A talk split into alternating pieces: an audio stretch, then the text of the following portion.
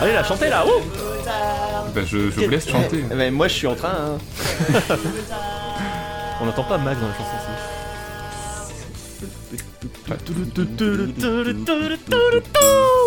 Bienvenue à tous pendant que Cinemax touille son thé. C'est pas une bonne ambiance ça Tout à fait Une ambiance festive Il fait la fête avec son thé, c'est magnifique. Je pense que le sucre a bien fondu, c'est bon. Oui, je pense aussi. Alors bonjour, bonjour à tous. Bonjour. Bienvenue dans Club Moutarde, le podcast audio de Ketchup Mayo. Ouais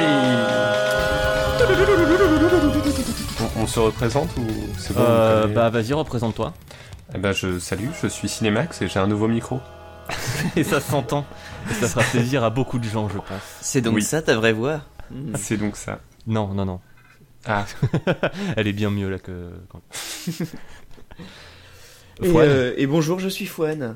Waouh. Eh, c'est vrai, c'est toi? C'est moi. Le Je même suis- Fouad que celui de l'épisode 1. Euh, Exactement. Je suis l'interprète du générique de Ketchup Mayo. Le l'original. co-interprète. Co-interprète, c'est vrai, c'est vrai. Et je suis DL, donc le, le baryton du générique de, de Club Moutarde. On se retrouve donc déjà, euh, déjà deux ans après le premier épisode. Deux ans déjà, ça, ça, passe fait- vite, ça hein. Ah, le temps passe vite quand on s'amuse. Euh, pour un nouveau du coup Club Moutarde. Je redis du coup, faut, faut que je me calme avec ça. Ouais.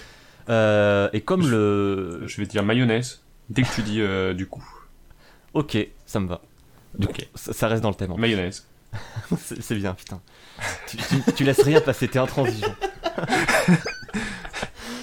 Comme le générique vous le laissez penser, avec ce- ces sonorités euh, festives et angoissantes, c'est un épisode spécial Halloween.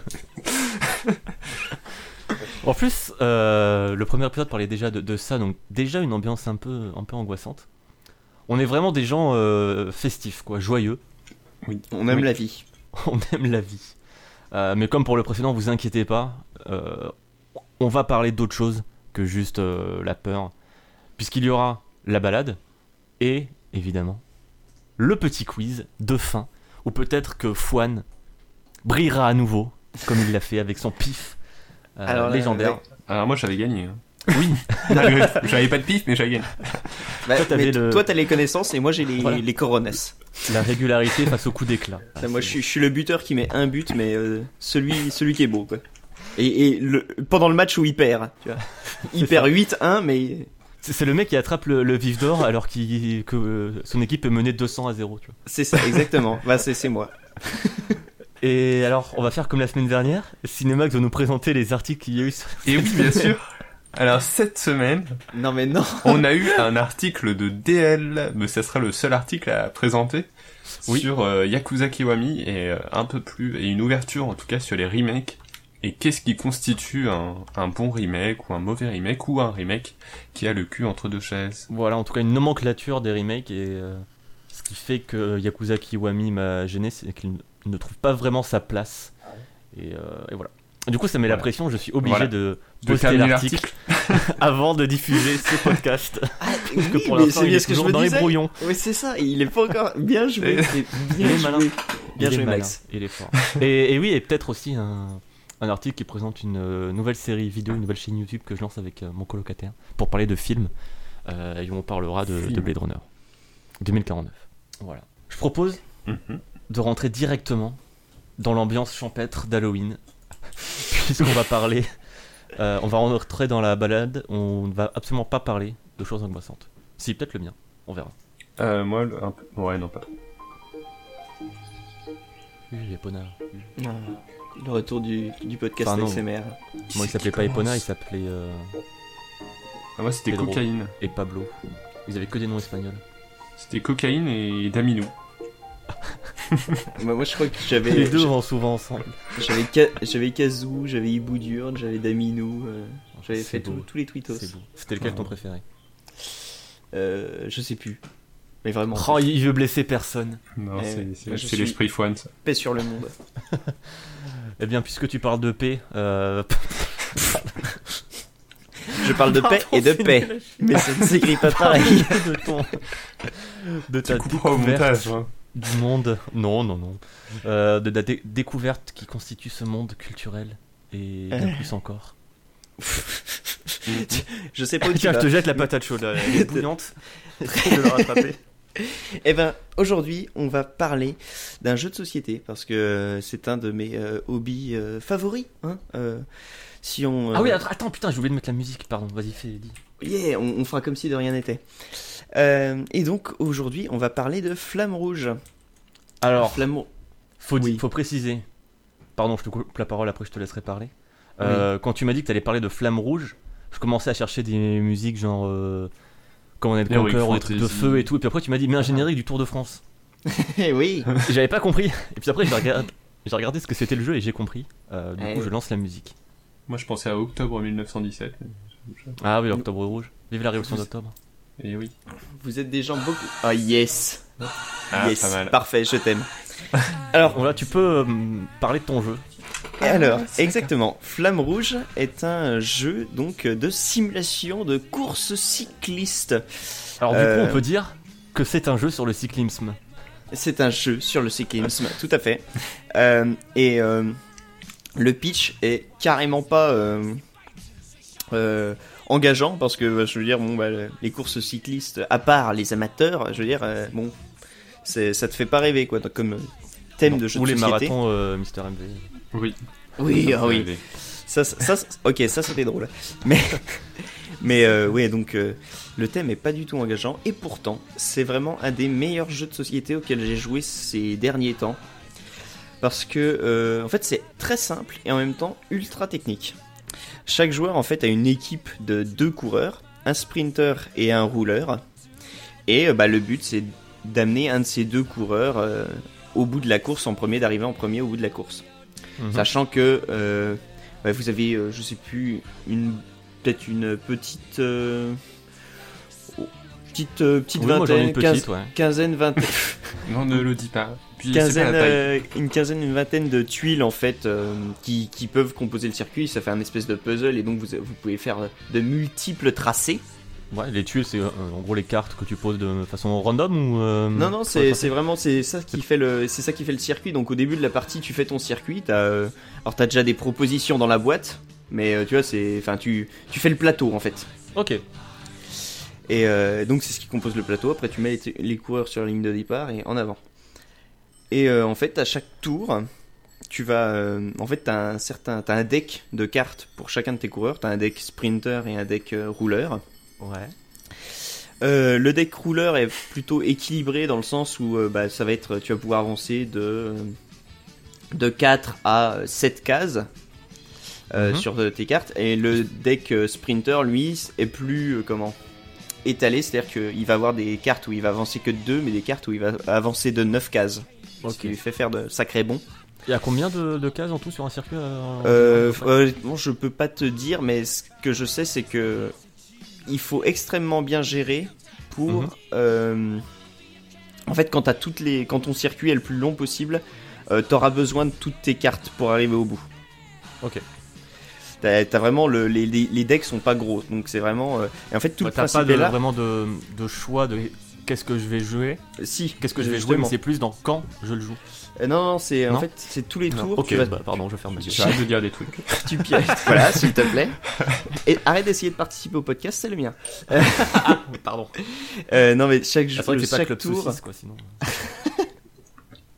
Chaque, euh, chaque tour, tu vas piocher trois cartes pour euh, tes, enfin trois cartes par coureur, et donc tu choisis dans ces trois cartes laquelle tu vas activer pour ton coureur, sachant que les autres tu les remets en dessous de ton paquet. Mhm. Et euh, et, et- et- putain mais Tellement de blagues à faire. j'en peux plus, vous me fatiguez. Je suis Euh, euh, quelqu'un de mature, donc je ne la ferai pas. Voilà.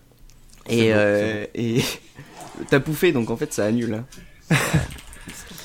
Euh, le Euh, et donc voilà, et le principe, tout le principe, c'est que tu vas pouvoir, en fait, il y a une règle de- d'aspiration, c'est-à-dire que si un coureur finit à une case, yes, finit à une case d'un autre coureur, il va se faire aspirer et avancer gratuitement d'une case, Mhm. Comme dans Need for Speed. comme dans Need for Speed, comme dans Mario Kart. Oui, comme dans la course en général en fait. Voilà, comme euh, finalement dans la, la physique, hein, ce qu'on appelle la physique. Ah putain, ça vient de là Et, euh, et donc en fait tout, tout est basé là-dessus parce que si ton mec euh, n'a personne devant lui, il va se ramasser une carte fatigue. Une carte fatigue, c'est une carte qui te fait, qui s'ajoute automatiquement à ton deck et qui te fait avancer de deux cases. D'accord. Donc c'est de la merde. Comme dans Mario Kart en fait, faut pas être premier.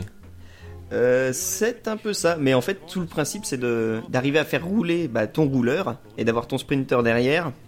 Mhm. Et à la fin de la course, ton sprinter, si tu l'as bien économisé, bah, tu vas pouvoir défoncer euh, le truc et, euh, et finir la course très vite.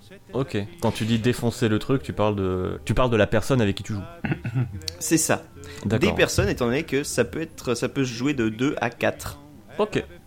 Et c'est, non, c'est vraiment très cool. C'est, tu vois, le, le concept là, je vous ai à peu près tout dit. En plus de ça, Ouais. il y a juste euh, une règle. T'as des montées et des descentes qui vont Mhm. faire euh, quelques effets, mais sinon c'est tout quoi. D'accord. Ouais. Du coup, Donc, c'est, ça se joue. accessible. euh, Ouais. Ah ouais, c'est ultra accessible et pourtant, euh, bah, en fait, faut vraiment essayer de jouer avec l'aspiration, jouer avec les autres, tu vois, parce que en a fait au début, tactique, ouais. Ouais, tu, au début, en fait, tu, tu, tu mets tes cartes que tu vas jouer, tu les mets euh, face cachée. Donc euh, les autres ne les voient pas, et après, chacun ton tour, tu vas euh, révéler relever. une de tes cartes, avancer, et puis. Wow. euh, Et mettons que, que tu n'y joues pas pendant, pendant plusieurs semaines. Est-ce que Mhm. après quand tu reprends, euh, c'est comme le vélo, ça s'oublie pas? Exactement, tu vois, parce que ça fait, ça fait longtemps que j'y ai joué, et je viens de te décrire toutes les règles. Waouh. Tu vois, c'est à la base c'était une blague hilarante et en fait euh, ça sert de vrai. En fait, c'est méta. Bah, c'est, c'est beau. C'est. on est. Oui, non, mais. Le, le gameplay du jeu est, est raccord avec. Enfin voilà. Il évite les dissonances les deux narratifs. C'est, beaucoup trop intellectuel, hein, moi je suis, je suis perdu. Non. Mais Bah, donc, euh, ouais, ça le, le, enfin, le jeu est vraiment cool. Son seul défaut, entre guillemets, bah, c'est son C'est thème son qui. setting, euh, ouais, Et qui- est-ce que les, pardon, est-ce que les cartes et les, euh, le décor en gros est quand même assez joli? Oui, les illustrations ont un style un peu, tu sais, c'est un peu rétro. tu sais, comme tu peux voir les, les vieilles pubs, euh, les dessins des vieilles pubs, tu sais, euh, comment Truc années 40. euh, C'était voilà cette affiche vachement connue, tu sais, avec la, la femme là qui, qui, qui, qui borde le muscle et tout. Oui. euh. tu vois, c'est un peu dans ce Oh, style-là. D'accord, ouais, c'est stylé. Et euh, c'est- vraiment Brothers. pas mal. Je crois que c'est appelé comme ça. Roger Brothers, voilà. Qui faisait les illustrations de, de tourisme et tout. euh. Yes, si Dans tu le dis, là je, je suis dépassé. C'est illustré par Ossi Yekala et Jere Kan- Kassanen. Voilà. Oui, Du coup, c'est pas un jeu euh, français. Ah, donc toi t'entends un nom étranger, c'est forcément. Non, d'accord. ouais, Non, mais les deux noms, enfin, ça fait pas. Voilà. Après, c'est peut-être des, des personnes qui n'ont pas des origines euh, françaises à la base, mais qui sont nées sur le territoire français. Et qui ont du coup leur nationalité au même titre que moi, mais. On ne sait pas. ça, ça- oh, Non, c'est vrai que voilà, on on va parle avoir de- des problèmes. On parle d'un jeu de société de, de vélo et tout, j'entends un- je m'attends à un truc genre ouais, fait par euh, Michel Marcelin et voilà. Et Jean- Jean Guy Michel. Marcelin. voilà. Euh, non, je- honnêtement, je sais pas du tout qui est l'auteur. euh, Parce qu'après là je cherche la flamme rouge et c'est aussi un, un hôtel euh, à Saint-Giron dans, le, dans l'Ariège. Ah, bah oui. Un hôtel deux étoiles. Ah. Alors, attendez. Ah Enfin non, continue. hein, mais... j'attends, j'attends. hein. on, on est suspendu Apparemment, le, le- le créateur vient du Danemark. Voilà, bah, en même temps, ouais, Asger Areding Granerud, le créateur. Mm. Ouais, Mm, mm, mm. Jerry Kassanen, d'accord. Le Danemark, terre de vélo du coup. Oui, il faut, faut croire.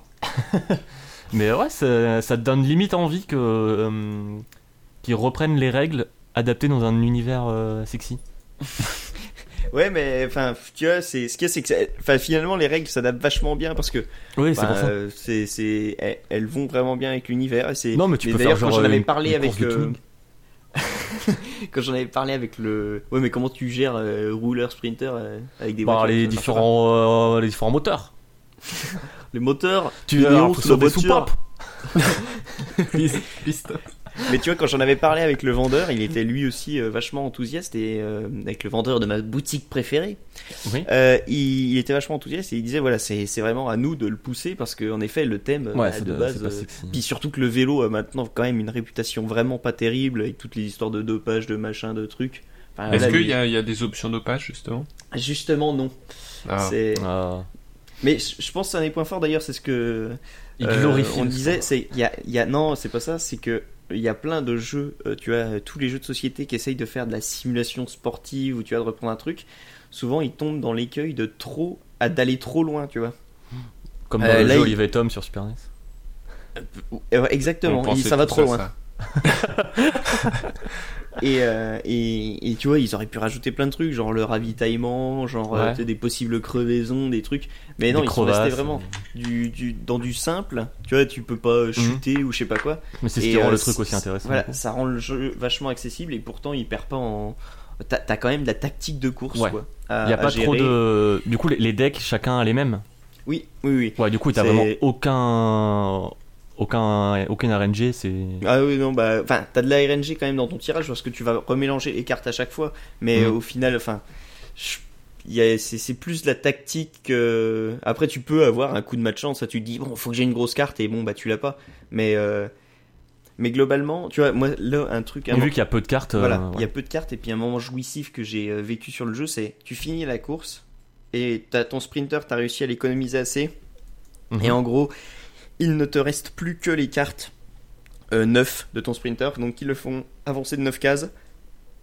Et Et là, bah, tu, tu, tu mets une énorme pilule à tout le monde et c'est- vraiment la joie quoi. Quand tu pioches tes cartes et que tu n'as plus que des cartes 9, C'est Enfin, que tu sais que tu vas pouvoir Bah, tu peux te jouer faire une une carte belle 9 quoi qu'il arrive, tu, tu, tu fais un finish, euh, un finish monstrueux et t'es et t'es heureux. Tu lèves les bras, tu lèves les bras, passer la ligne d'arrivée comme un vrai. D'accord. Ok. Voilà. Bah, ça donne envie pour des euh, soirées mondaines euh, autour du, du thème euh, cyclistique. Bah, et qu'on- ce qu'on fait non, mais beaucoup, euh, d'ailleurs. enfin, en vrai, euh, parce que je sais que ma. Bon, là, je, je pars en mode my life, mais euh, ma sœur et son mari aiment beaucoup les jeux de société et euh, mon père aime moins. Et du coup, dans les réunions de famille, bah, on, on joue aux jeux de société, voilà, les aventuriers du rail, machin. Et mon père, ça le saoule un peu, tu vois.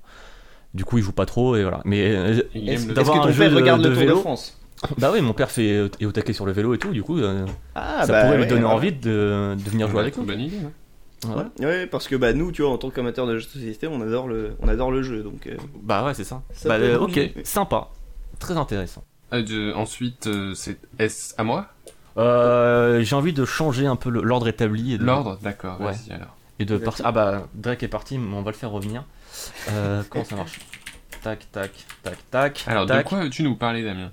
Non mais t'inquiète, ça sera DL. coupé ça.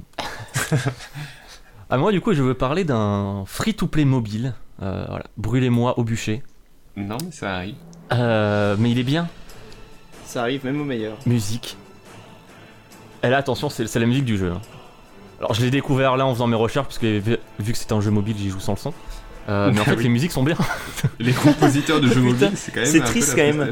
mais J'y joue sans le son, mais en fait la BO tue. Ok, En fait, elles très sont bien. trop bien, mais euh, ouais, mais du coup, je vais peut-être y jouer avec un peu le son. Euh, donc ça s'appelle Buried Bones. Euh, Buried comme euh, le film avec euh, Ryan Reynolds. Et Bones comme euh, Bloodborne mais sans le sang et un S à la fin. Donc, Waouh. Euh, c'est un donc un jeu mobile euh, qui se joue donc uniquement au doigt. Le principe c'est que c'est un peu comme un un roguelike RPG mais pas chiant. Est-ce que ça ressemble pas aussi à un dungeon crawler? Euh, oui, oui, il y a aussi ce côté dungeon crawler à la Grimrock, mais du coup à la Might and Magic, Dungeon Master et compagnie. Donc, le principe, c'est qu'au début d'une partie, euh, le premier truc qu'on fait, c'est qu'on va dans les options pour enlever la traduction française et mettre le jeu en anglais. Parce que la traduction française est pitoyable, mais les mecs ont- sont honnêtes et quand tu lances le jeu, ils disent euh, voilà, euh, le jeu français est en langue, mais euh, changé parce que nous pas savoir faire. Euh, besoin d'aide s'il vous plaît, mangez. en gros c'est comme ça, tu dis clair. bon on va peut-être vous aider mais là j'ai envie de jouer du coup je vais passer en anglais. Après le niveau d'anglais franchement ça va, c'est assez simple, il a pas trop de texte. Et vu que hum, le principal texte qu'on aura, ça sera des stats. Donc genre euh, quand tu vois Dex, bah tu sais que c'est la dextérité. Voilà. Et des descriptifs en gros de compétences. Donc ça reste assez basique. Donc une fois qu'on a fait ça, on peut enfin jouer. On choisit une classe de caractère, de personnage, pardon. Euh, bah j'y joue en anglais donc euh, voilà. Euh, Oui, non, mais- on choisit une classe de personnages parmi une liste assez longue, j'ai pas le nombre exact en tête. On a à peu près 5 ou 6 de disponibles dès le début, et après il y en a, je dirais bien, une petite dizaine qu'on pourra débloquer avec une monnaie qu'on qu'on obtiendra en jouant. Le modèle économique du jeu est super réglo là-dessus, j'en parlerai plus tard. Donc on choisit une classe, donc t'as genre euh, guerrier, mage, euh, ranger, des trucs assez simples au début. Ouais. Et ensuite, euh, il te dit où tu commences. Donc t'as le choix soit entre forêt et labyrinthe. Pour l'instant, je sais pas trop ce que ça change. Donc tu choisis et ensuite, euh, t'as un- une petite illustration de, de forêt. Pareil, l'illustration aussi de, ton- de ton personnage, c'est dans un style qui rappelle pas mal euh, des illustrations qu'on pouvait avoir dans les jeux de rôle des années 90-80. Un truc très occidental à l'ancienne. Donjons, Un truc- Dragons et Warhammer. euh, Ouais, voilà, un, peu pas des grosses armures cheap, ou- mais qui a du, son, son charme. Euh, non, pas de grosses armures. D'accord. Euh, mais ça a vraiment euh, son charme. Le, le jeu visuellement est très simple. hein. C'est vraiment un écran noir avec du texte et des illustrations euh, comme ça. Et euh, je trouve que ça, ça joue vraiment à l'ambiance assez un peu oppressante. Il y a un, limite un côté euh, ouais JDR où le fait que ce soit aussi simple et que tu juste une illustration, ça, je- ça joue vachement sur ton imagination aussi Mhm. alors que tu es juste en train de jouer sur ton téléphone. Et euh, du coup, ouais, quand tu rentres dans un lieu, tu as toujours, t'as toujours un choix entre aller à gauche ou à droite. Et euh, le chemin que tu choisis à gauche ou à droite va ouvrir d'autres chemins euh, à leur gauche et à leur droite. Du coup, ça prend une forme comme ça assez entrecroisée, voire labyrinthique. Et dans chaque zone, tu as différents événements. Tu peux avoir un combat, tu peux trouver un- le corps d'un ancien, d'un ancien aventurier où tu pourras trouver du coup du loot ou parfois des, des skills. Ou tu peux te faire attaquer par ce qu'on appelle des buried bones, donc des cadavres d'autres joueurs qui t'attaquent, Mhm. qui, ont, qui auront du coup Hmm. leur stuff et leur, euh, et leur build en termes de- d'objets du coup et d'équipement. Euh, Et ça mayonnaise. serait pas le Dark Souls des, des jeux mobiles Bah, il y a de ça en plus dans la DA et tout. Et même dans les, les musiques au final. Euh, je vais en mettre une deuxième d'ailleurs. Et euh, parce que ah, par contre les combats se déroulent au tour à tour, en tour par tour. Et ce qui est super chouette, et ce qui est très très sympa et que j'apprécie parce que le tour par tour c'est moyen ma cam. Euh, mais là t'as moyen de vraiment bourrer. Quel homme de petite vertu. C'est Euh. moyen ta cam, mais chaque semaine il parle d'un jeu au tour par tour. quoi. C'est ça. qui trouve- ouais c'est vrai. Non mais qui Et trouve la des semaine trucs prochaine. Persona 5. Euh, qui sait, j'aurais peut-être euh, fait la moitié du, du jeu d'ici là. Euh, non, C'est pas sûr, c'est pas sûr. Et du coup, sur Bloodborne, en fait, le tour par tour, t'as pas d'ATB ou quoi, c'est juste t'appuies sur tes, sur tes actions, le- l'adversaire fait ses actions directes, et du coup, ça répond du tac au tac. Et, et ce qui fait que même au début, j'appuyais un peu comme un gros con partout tout le temps, j'étais là, mais attends, mais c'est du tour par tour, faut appuyer vite, parce que vu que le jeu répondait au taquet, Mhm. j'avais pas la sensation qu'en fait j'attendais que, que l'adversaire fasse ses, ses actions et que l'adversaire attendait que je fasse mes actions pour, pour répondre. Ouais, ça va Mm. très vite. Quoi. Du Ouais, coup, ouais, ça en va fait, super t'as vite. t'as pas d'animation, donc forcément le. Ouais voilà, t'as pas d'animation et euh, t'as juste en fait les effets qui s'affichent en, en texte sur les, les ennemis ou sur euh, toi quand t'en- t'en prends plein la gueule. Et euh, donc du coup, du coup- pardon, mayonnaise.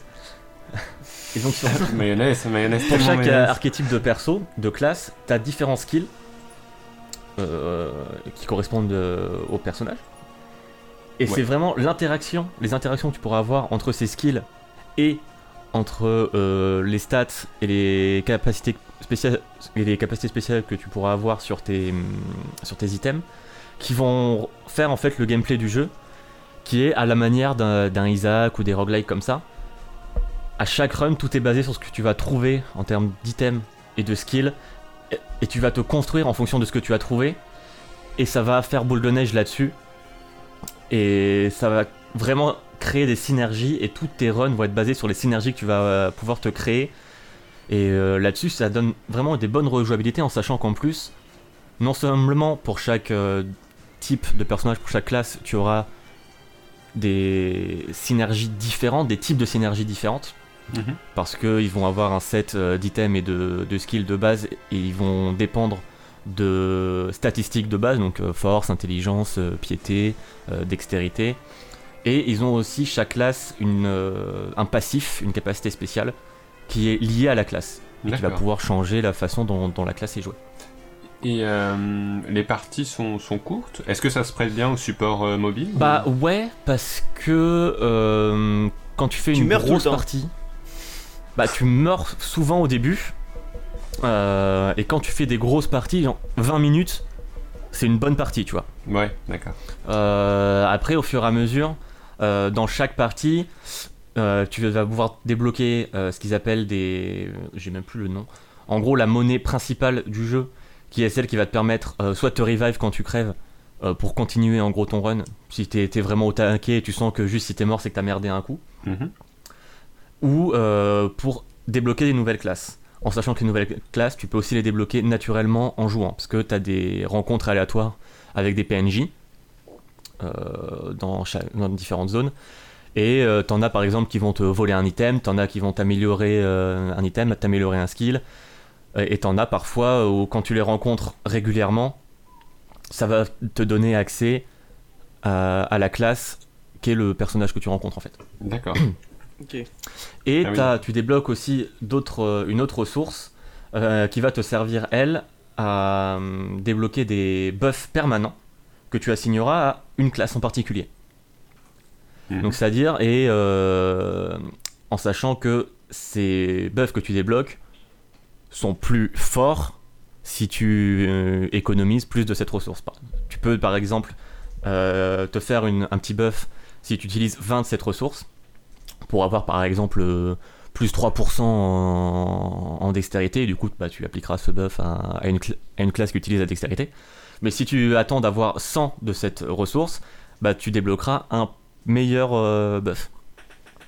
En sachant que tu peux pas trop empiler les, buffs sur une même classe, parce que ben, ça te coûte, euh, quand tu assignes le, le buff à la classe, ça te coûte un certain montant d'une ressource. Du coup, il faut quand même bien jongler. Tu peux pas trop te spécialiser aussi dans une seule classe. Parce qu'à la base, moi, je voulais euh, tout mettre dans le match parce que je trouvais que c'était la classe que je trouvais la, la plus rigolote à jouer. C'est celle sur laquelle j'ai vu les meilleurs runs. Mais au bout d'un moment, je pouvais plus trop la maxer. Du coup, j'ai dû jouer un autre, euh, une autre classe. Et puis après, j'ai débloqué une nouvelle classe qui était super cool. Du coup, là, je, je vais mettre à la buffer euh, elle aussi.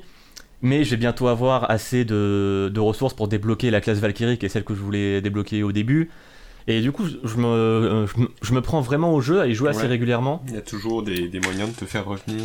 Voilà, parce que tu as la progression globale de, de ton compte, tout simplement, de tes différentes euh, classes, de ce que tu vas ajouter aussi.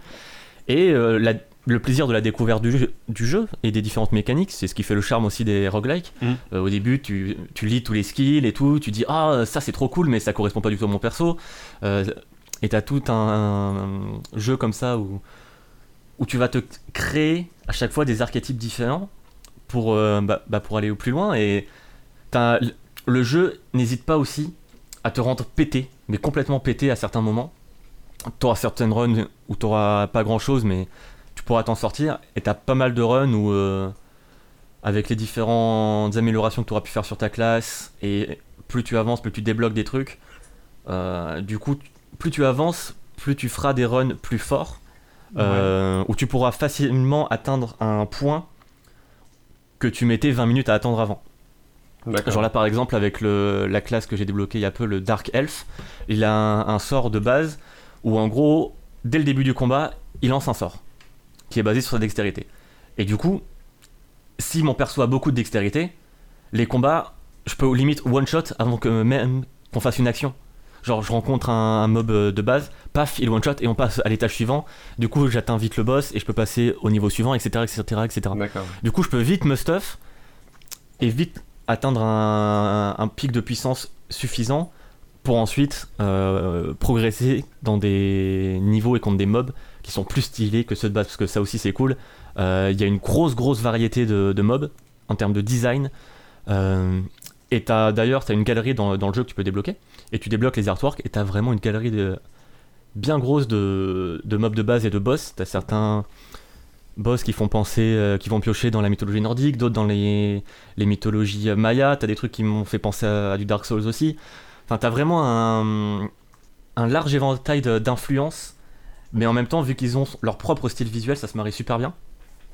Et vu que c'est gratos et, et juste que tu peux payer, euh, bah, c'est les différentes monnaies pour, euh, pour te Ouais. revive, débloquer un perso Mais ou quoi. c'est pas intrusif non plus. donc. Non, et bah t'as juste une petite bannière de pub en bas Mhm. qui reste tout le temps là euh, quand t'as pas fait de paiement. Et si tu fais le moindre petit paiement, même si tu donnes juste un euro, ça disparaît, disparaît, complètement et c'est bon. Voilà. Et Sympa, c'est classe. bah ouais, c'est cool et Bah oui, euh, si le jeu est gratuit de base, c'est quand même. bah ouais et, fran- Et puis- franchement ça coûte rien de dépenser un euro pour débloquer euh, pour euh, gagner un peu plus d'une ressource que en plus franchement tu farmes assez bien. Euh, c'est pas le truc pute où t'as de l'énergie et le jeu dit non t'as trop joué aujourd'hui arrête ou euh, il faut que tu farmes euh, 15 000 heures pour avoir euh, assez de que- monnaie pour débloquer un truc. Franchement, là-dessus, c'est super réglo et c'est c'est ça qui est super agréable qui fait que je continue à y jouer. D'accord. De ce que j'entends, en plus, il y a donc ouais, pas du tout de, comme on dit, de paywall, de truc qui va t'obliger à passer à la caisse si tu veux Non, jouer pas plus, du tout. quoi. Pas du tout, pas du tout. D'accord. Donc là-dessus, c'est vraiment Ouais, super, euh, super bien foutu. et c'est- ouais, c'est très, très gentil. Ok. Même s'il est méchant ailleurs dans les claques qu'il te met au début, mais. euh, mais justement, c'est- t'es- tu te sens pas puni. T'as juste envie de continuer Ouais, et. tu, tu sais juste que tu vas devoir euh, commencer et Ouais, t'approprier un petit Ouais. peu le, le jeu et ses mécaniques. Et Si le jeu était agréable. punitif, ce serait vraiment. Si genre t'avais de l'énergie et que tu te fais défoncer par des mobs au pif, ce serait. Ouais, voilà, ça serait trop décourageant au début. Non, désolé, t'as fait 5 runs, nique-toi. Bah, ok, salut. Là, non, tu vois. Et du coup, ouais, c'est. Je recommande vraiment l'installation parce que bah, ça pèse pas grand chose, c'est gratuit. Et... D'accord, c'est sur Android et. Euh, Et je joue sur Android, je sais pas si c'est sur euh, iOS, j'imagine. Euh, je crois pas. Non, c'est pas sur, euh, sur iOS. Ça apprendra à CFDP de. Euh, Eh ben. Comme Et quoi, le- euh, les choses changent. Le voilà. monde change. Ton corps évolue. Bonjour, ici le Dell du futur, celui qui monte le podcast. Enfin, au moment où vous écouterez, du coup, je serai le Dell du passé, mais au moment de l'enregistrement du podcast, j'étais le Dell du futur. Mais là, aujourd'hui, je suis le Dell du présent. Enfin bref, c'était juste pour signaler que j'ai dit des bêtises, et Buried Borns est bel et bien disponible sur iOS. Donc euh, voilà, toutes mes excuses euh, les plus plates, comme euh, des planches à pain. Voilà, bisous. Bisous, bisous.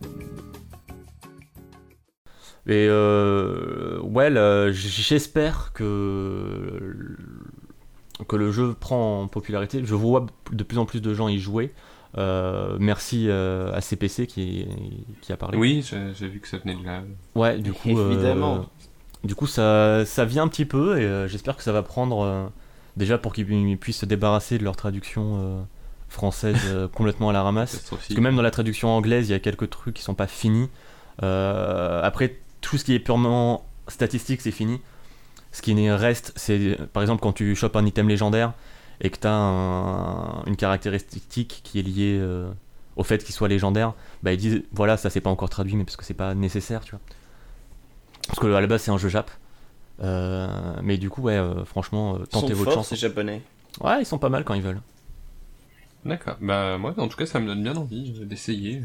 Bah ouais, tente, tente, tente. de- Tu n'y perdras pas grand chose à part euh, un peu de, de temps et peut-être de cheveux, mais, mais ça le coup. D'accord. Mais j'en ai, j'en ai beaucoup. Faut que j'aille chez le coiffeur. Donc, euh, Autant en profiter. Donc voilà, Ok. c'était Buried Bones. Ben, merci beaucoup. D'accord. Ah, de rien. Merci.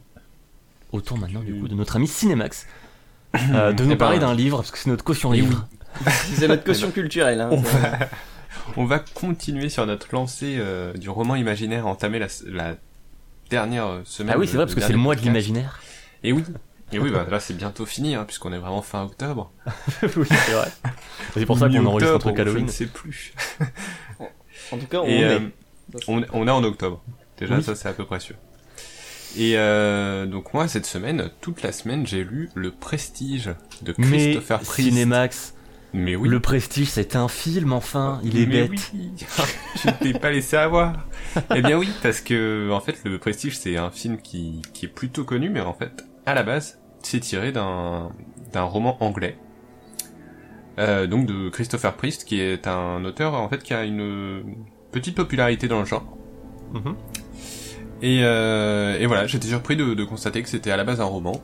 Et, En même temps, c'est écrit dès le début dans le film, dans le générique. Hein. Eh ben très bien, je ne me Based souviens on plus the novel. euh, Eh bien très bien, je ne me souviens plus du film. Je, voilà. Et euh, alors de quoi ça parle? Donc nous sommes à l'aube du 19e siècle et le, le, le roman nous fait suivre la progression de deux magiciens talentueux. Euh, Rupert Angier, je crois qu'on dit Angier Angier, ou ouais. Angier, Donc euh, lui, c'est. euh, c'est Hugh Jackman voilà, dans Hugh le film. Donc c'est Wolverine. C'est Wolverine. Et Alfred Borden, alias le professeur, et lui c'est Batman. C'est Christian Bale, ouais. C'est Bruce Wayne. je, je- je me disais, mais comment ça c'est Batman? Bah, il ne sort que la nuit. Et, euh, et au final, de, quoi parle le roman En fait, dès le début, ces deux artistes très talentueux dans, dans, le, Dans la magie. dans le milieu de la magie euh, vont devenir euh, rivaux pour des Mhm. raisons que je vous laisse découvrir. En euh, sachant, sachant que. Moi, je parie que c'est raisons je parie que c'est une sont- histoire de femme. Eh ben pas du tout. Ah merde. Non, mais surtout, Enfin, je précise peu, juste en, mais- en parlant de Ah. magie. euh, c'est pas de Oui. la magie à la No You See Me où c'est non, mais t'inquiète c'est magique ta gueule on, on fait apparaître des hélicoptères là non c'est la magie avec Ah le- oui, oui, complètement. son Après, trucage euh, et son prestige du coup Voilà, dans le livre, malgré tout, euh, il joue beaucoup sur le côté euh, un magicien ne révèle jamais ses secrets. oui bien sûr Donc il ne nous laisse pas, euh, il nous explique que très rarement les, les tours, mais on sait très bien quand il passe sur scène que c'est réalisable en fait, et que ce n'est pas genre on n'arrête pas la pluie en fait. oui, voilà. C'est quel Euh, film avec des tours de magie réalisables comme ça? No You See Me ouais. Il y a ça, mais euh, non, un autre avec un groupe de, de jeunes là, et puis. Euh, euh, insaisissable, non, il y a pas ça? Oui No Oui, You c'est ça. Ah oui voilà c'est insaisissable en français pardon Ah bah ok. Oui. Et ben voilà, et ben donc Eh ben euh, voilà, on parle c'est- du même c'est- film. on parlait bien de ce film là Et euh, donc le roman est un peu différent, et même très différent dans le ton, dans la narration du film. Mhm. Euh, déjà parce qu'il est raconté à travers les, les journaux intimes des deux magiciens. ouais c'est un peu Ah, épistolaire mais journal intime euh, C'est ça. Euh, en fait, il y a plusieurs parties. Euh, la deuxième partie, par exemple, nous est une longue partie qui nous fait revivre la vie de, de Batman. Mes parents sont morts. professeur oh non encore Et, euh, et ensuite, il y a un chapitre de transition, et ensuite, on va revivre toute l'aventure, mais du point de vue de, de Wolverine. d'accord Et est-ce qu'il et combat Deadpool sur une station nucléaire? Non, non. Après, oh c'est- quel dommage Peut-être dans, dans les scènes coupées. Enfin, du livre. Les scènes coupées de mon journal intime. les pages arrachées Mais euh, donc déjà cette narration est différente du film et ensuite il y a plus de forcément il y a plus de temps dans le livre donc il y a aussi tout un passage contemporain où on voit la descendance de, Oh. des deux magiciens donc avec euh, un héros donc qui est journaliste de nos jours Mhm. Qui euh, qui est invité par la descendante de, de Hugh Jackman qui veut lui faire lui révéler son passé D'accord. Parce que le, le bouquin date de quand?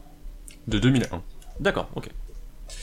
Et, euh, et donc tous ces chapitres apportent euh, quelque chose en plus et en fait euh, c'est quelque chose qu'on retrouve tout au long du, du roman. C'est euh, vraiment une vision plus humaine. Mhm. Euh, je pense que c'est là la principale comparaison qu'on peut faire avec le film.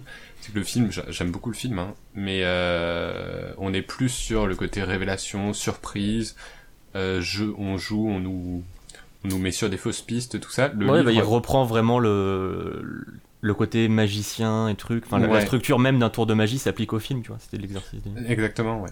Mais euh, là, en fait, le, le, le roman veut vraiment nous raconter la vie de ces deux magiciens avec leurs secrets, mais en fait, il n'y a jamais de big reveal à propos Mhm. de leurs secrets. C'est-à-dire, on, se doute déjà dans toute la première partie de comment ça se passe pour l'un. Ouais. Et ensuite, quand on nous le révèle vers la fin, euh, c'est dit, euh, c'est vraiment dit au détour d'une conversation, quoi. Ouais, Genre le- ce qui fait la fin du film, tu veux dire? Ce qui fait la fin du film pour Christian Bale, ouais, si tu veux. Oui. Et celle pour Euh, là, celle de Hugh Jackman? Et celle de Hugh Jackman, en fait, c'est pareil, je m'attendais à un côté un peu euh, sombré dans la folie. Ouais. sur ce qu'il fait et pas du tout. Euh, D'accord. non, non, c'est vraiment expliqué de façon euh, beaucoup plus calme, euh, comme s'il n'y avait pas de conséquences. Et, euh, et à la fois, à la fin, bah, c'est un, un ton un peu euh, un peu amer où euh, c'est deux vies un peu gâchées, où les deux magiciens euh, se disent on aurait peut-être mieux fait de travailler ensemble. Mhm. Et, Faites et voilà. l'amour, pas la guerre. Oui, non, mais ils ne- ils n'auront jamais l'occasion de se le dire, mais les deux le penseront. Et, euh, et voilà, j'étais surpris de ce ton. Et c'est pour ça que j'aime beaucoup le fait que les deux œuvres, film et roman, en, en font bah, des, des œuvres euh, complémentaires. Ouais, qui se complètent, ouais, c'est bien. Mm. Et donc c'est vrai, le film est vraiment une adaptation libre, et, et les deux méritent d'être lus et vus. Ouais, bah ça donne envie Puisque- ouais, de, Ah ouais, de lire le livre pour compléter le j'ai- film. J'ai Ouais. ni vu ni lu, et ça me donne envie. Et bah je voilà, je te conseille. En plus, il y a toute cette ambiance euh, qu'on retrouve dans, dans les deux les deux médias de fin 19e siècle, vraiment Ouais. euh, euh, fin 18e siècle pardon, 19e. 19ème, oui. Exactement. Euh, où euh, il y a le début de l'électricité, les magiciens vont essayer de s'en servir aussi, et donc Ouais. euh, on est vraiment au- à l'aube des, des nouvelles inventions. euh, D'ailleurs, grandes mais du coup, innovations. dans le, dans le livre, il n'y a pas David Bowie. dans le, bah il y a, il y a Nicolas, il y a Tesla, Ouais. il y a son personnage, mais c'est pas David C'est Bowie. pas David Bowie, dommage. C'est David Malgré Bowie tout. qui joue Tesla Et oui, Ok, faut que je C'est regarde ça le film. bien envie. sûr qu'il faut que tu regardes ce film. Non mais j'étais déjà convaincu, mais là bon, bah, c'est tu sais, c'est comme sortir un Joker quoi. La cerise sur le gâteau, quoi. le Joker David Bowie. Et euh, donc vraiment, euh, ouais, je conseille les, les deux œuvres. Euh, là, j'ai bien envie de revoir le film parce que ça a bien. Bah, moi envie. aussi.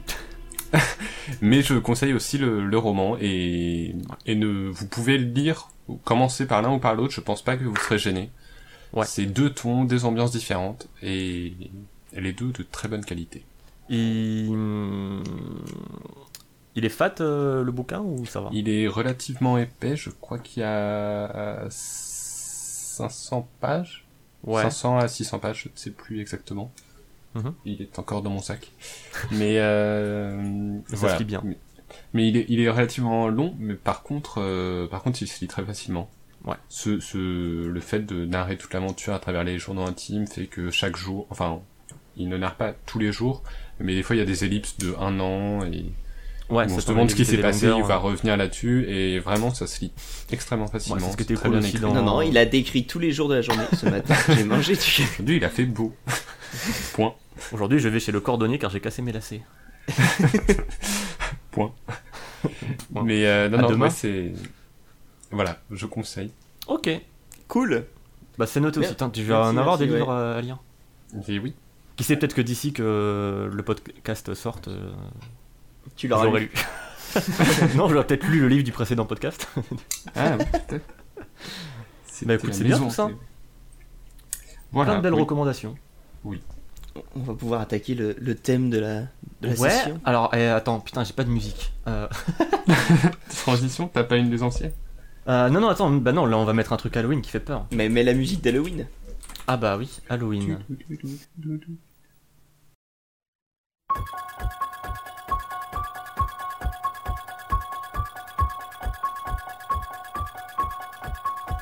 Bonne ambiance. Bienvenue dans l'horreur du club moutarde.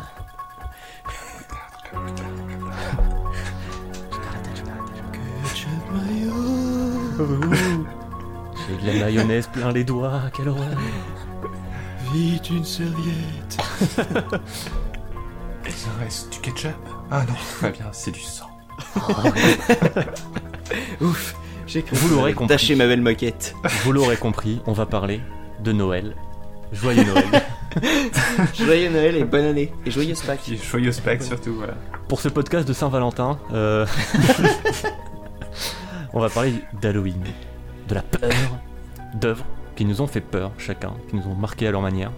Euh, soit de manière ri- ridicule parce qu'on était enfant, soit de manière euh, vraiment flippante parce qu'on était euh. Euh, J'ai envie de, de commencer par Cinemax. Toi qui adores avoir peur, Moi, je. Voilà, je. Sachez que je. pour je toi c'est de la saloperie. les jeux d'horreur, les films d'horreur, tout ça, c'est de la saloperie. du coup, euh, imaginez, il est 2h du matin, je Ouais. joue tout seul, il n'y a pas un bruit chez moi. Je viens de finir d'explorer une zone euh, relativement sombre, mais il n'y a pas une musique. T'as pas dit avait à quoi tu jouais. hein. Mais je sais, C'est c'est ça les je t'avais demandé de pas le demander. C'est un effet de style. Je, voit le littéraire. Seul le son de mes pas rythme l'aventure. Et euh, j'ai fini d'explorer la zone. Et tout s'est bien passé, je suis très heureux. Mais euh, je ressors de la zone, rassuré. Je remonte les escaliers un par un. Et peu à peu, mon espoir de retrouver la lumière du jour est anéanti. Il fait nuit. La lune est cachée derrière les nuages. On ne voit rien.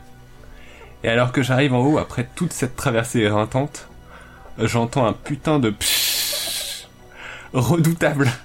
Tout se déroule en une seconde, je me retourne, explosion, je hurle, je jette mon casque. Parce que dans Minecraft, on vit des moments comme ça. des putains de creepers qui viennent te surprendre Oui. en pleine nuit. C'est tellement vrai.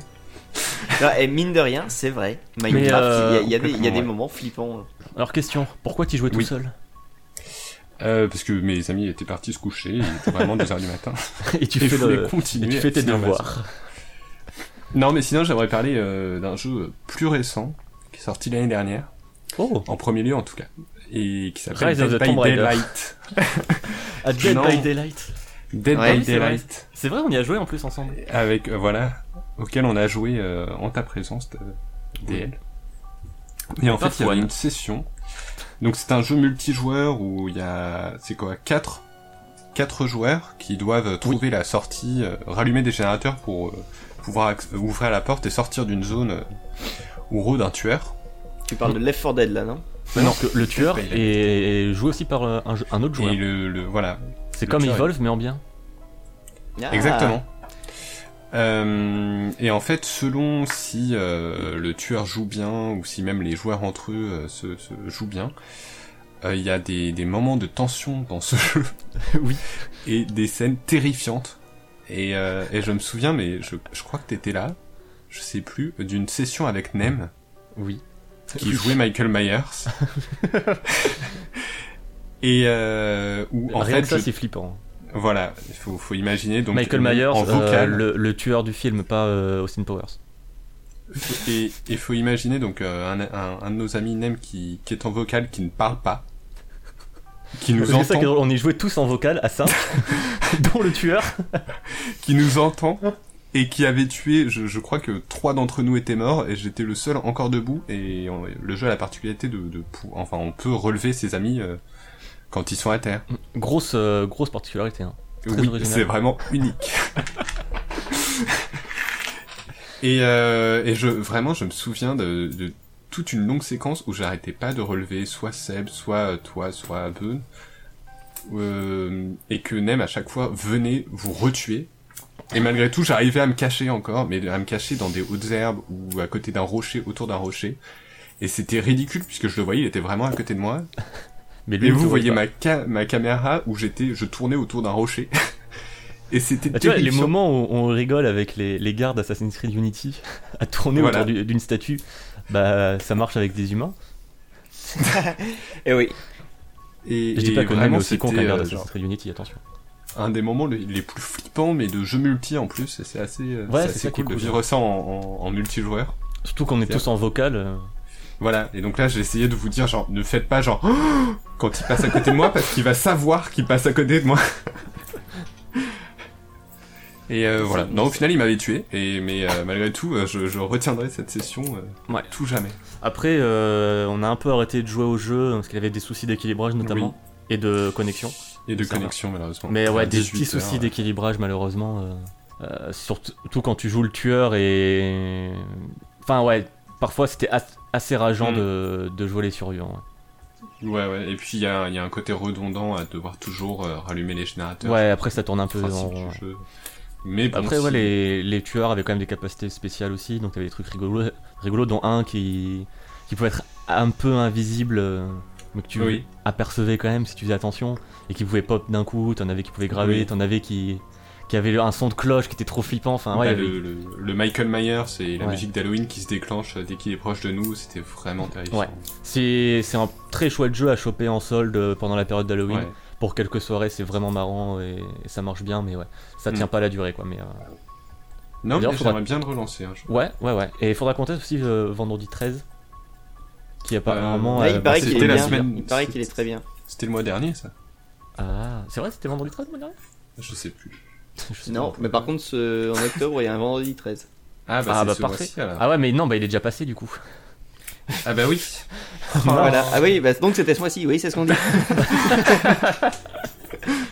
Ah, c'est dur le futur. D'ailleurs, c'est comment là-bas? Euh, À la base, je voulais aussi parler de Silent Hill 3, mais euh, j'en parlerai pas parce que, parce Salope. que j'en fais encore des cauchemars. Grosse salope. Euh, très bien. Mais du coup, t'as utilisé tes deux œuvres? Non, non, Ah, voilà. j'en garde une pour plus tard. Parfait. Mais du coup, Ouais, ouais, bien sûr. On va passer à Fouane. Oui.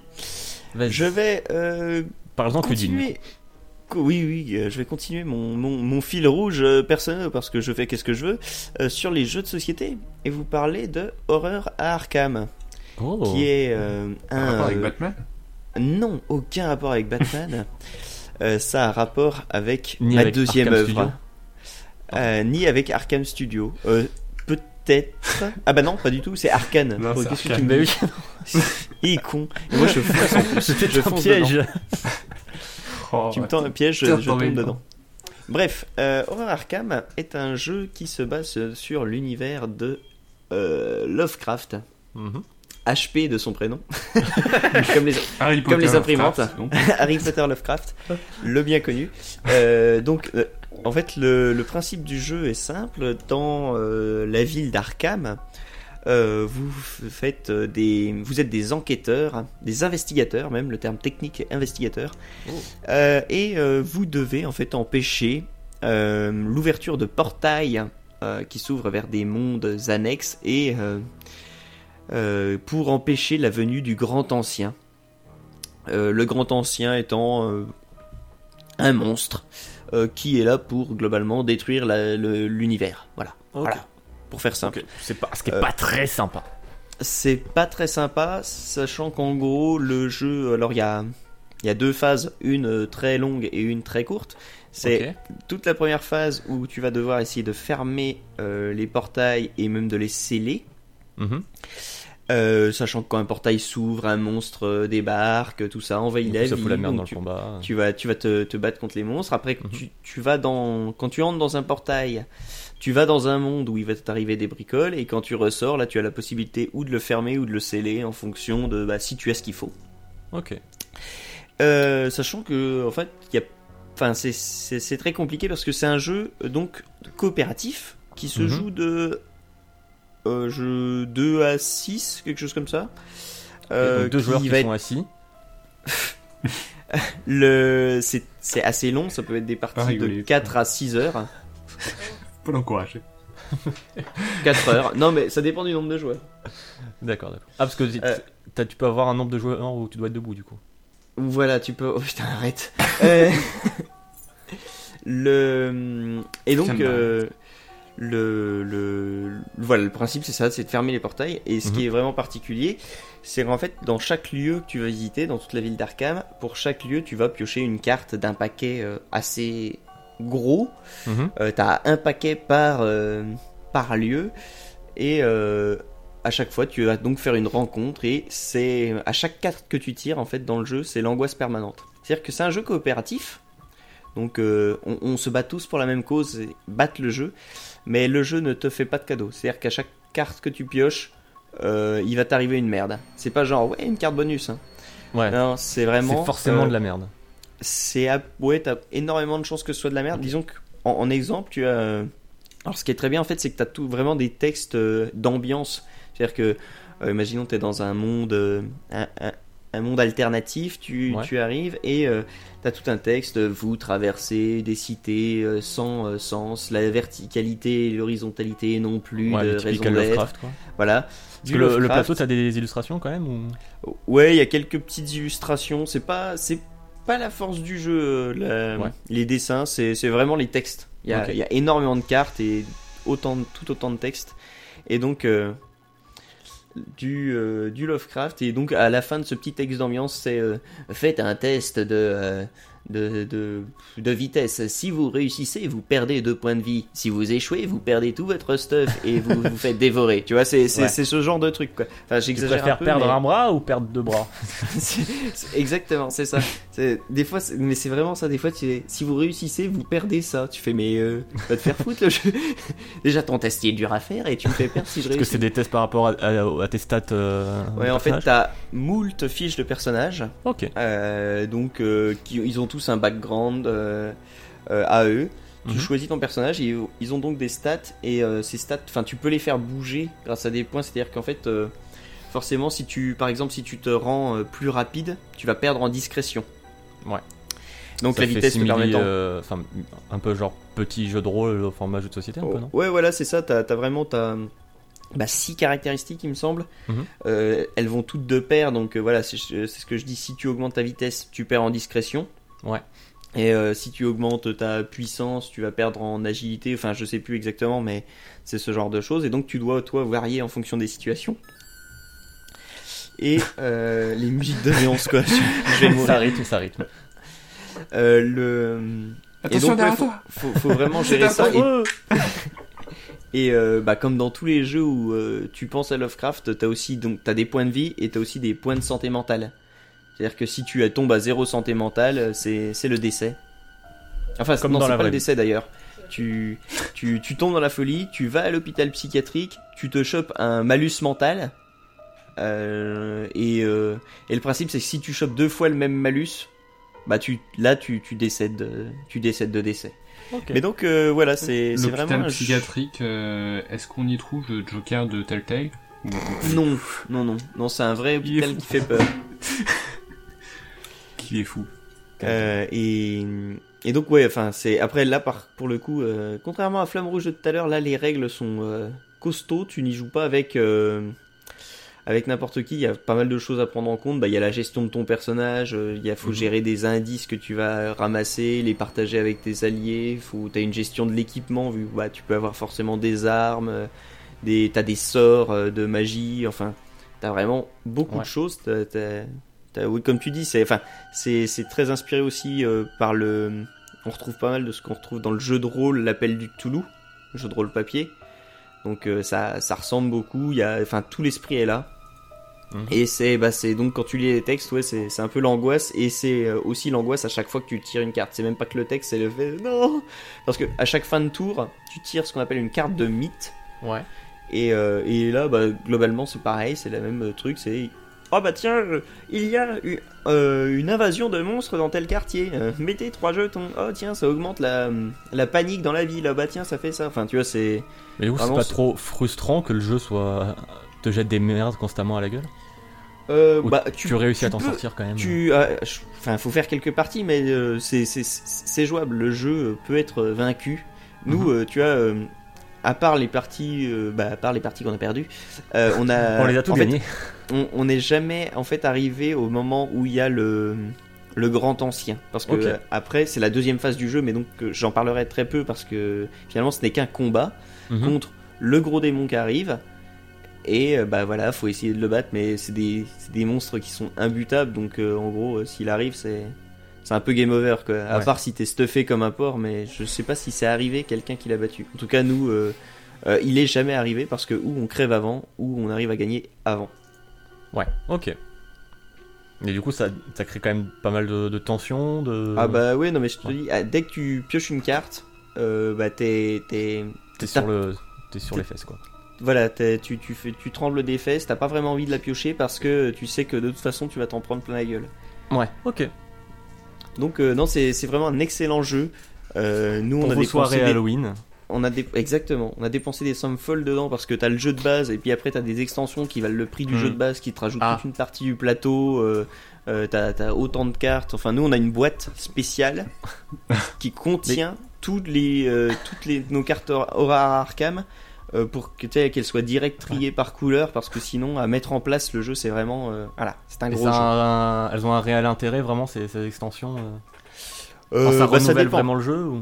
Ça, ça dépend, ça dépend des extensions. Il y en a aussi Ouais. des plus petites qui vont mettre que quelques cartes, que quelques trucs, et il y en a d'autres ouais où ça te rajoute des quartiers, des, des trucs, euh, vraiment des nouvelles notions. Donc euh, Ça- sinon ça- tu tournes un peu en rond avec le, juste le jeu de base ou au bout de 4-5 parties? Hmm, non, bah, enfin après c'est, enfin tu- disons que c'est- c'est toujours le même principe, mais Oui. il y a quand même les portails apparaissent de manière aléatoire. T'as tellement de cartes en fait que tu vas très rarement tomber sur les mêmes. Il y a vraiment Hmm. beaucoup beaucoup de cartes dans le jeu, surtout euh, si t'as des extensions. là, Enfin, Ouais. tu vois, je pense pas que je, Les situations j'ai- enfin, j'ai pas vu toutes les hein. cartes. Ouais, ouais.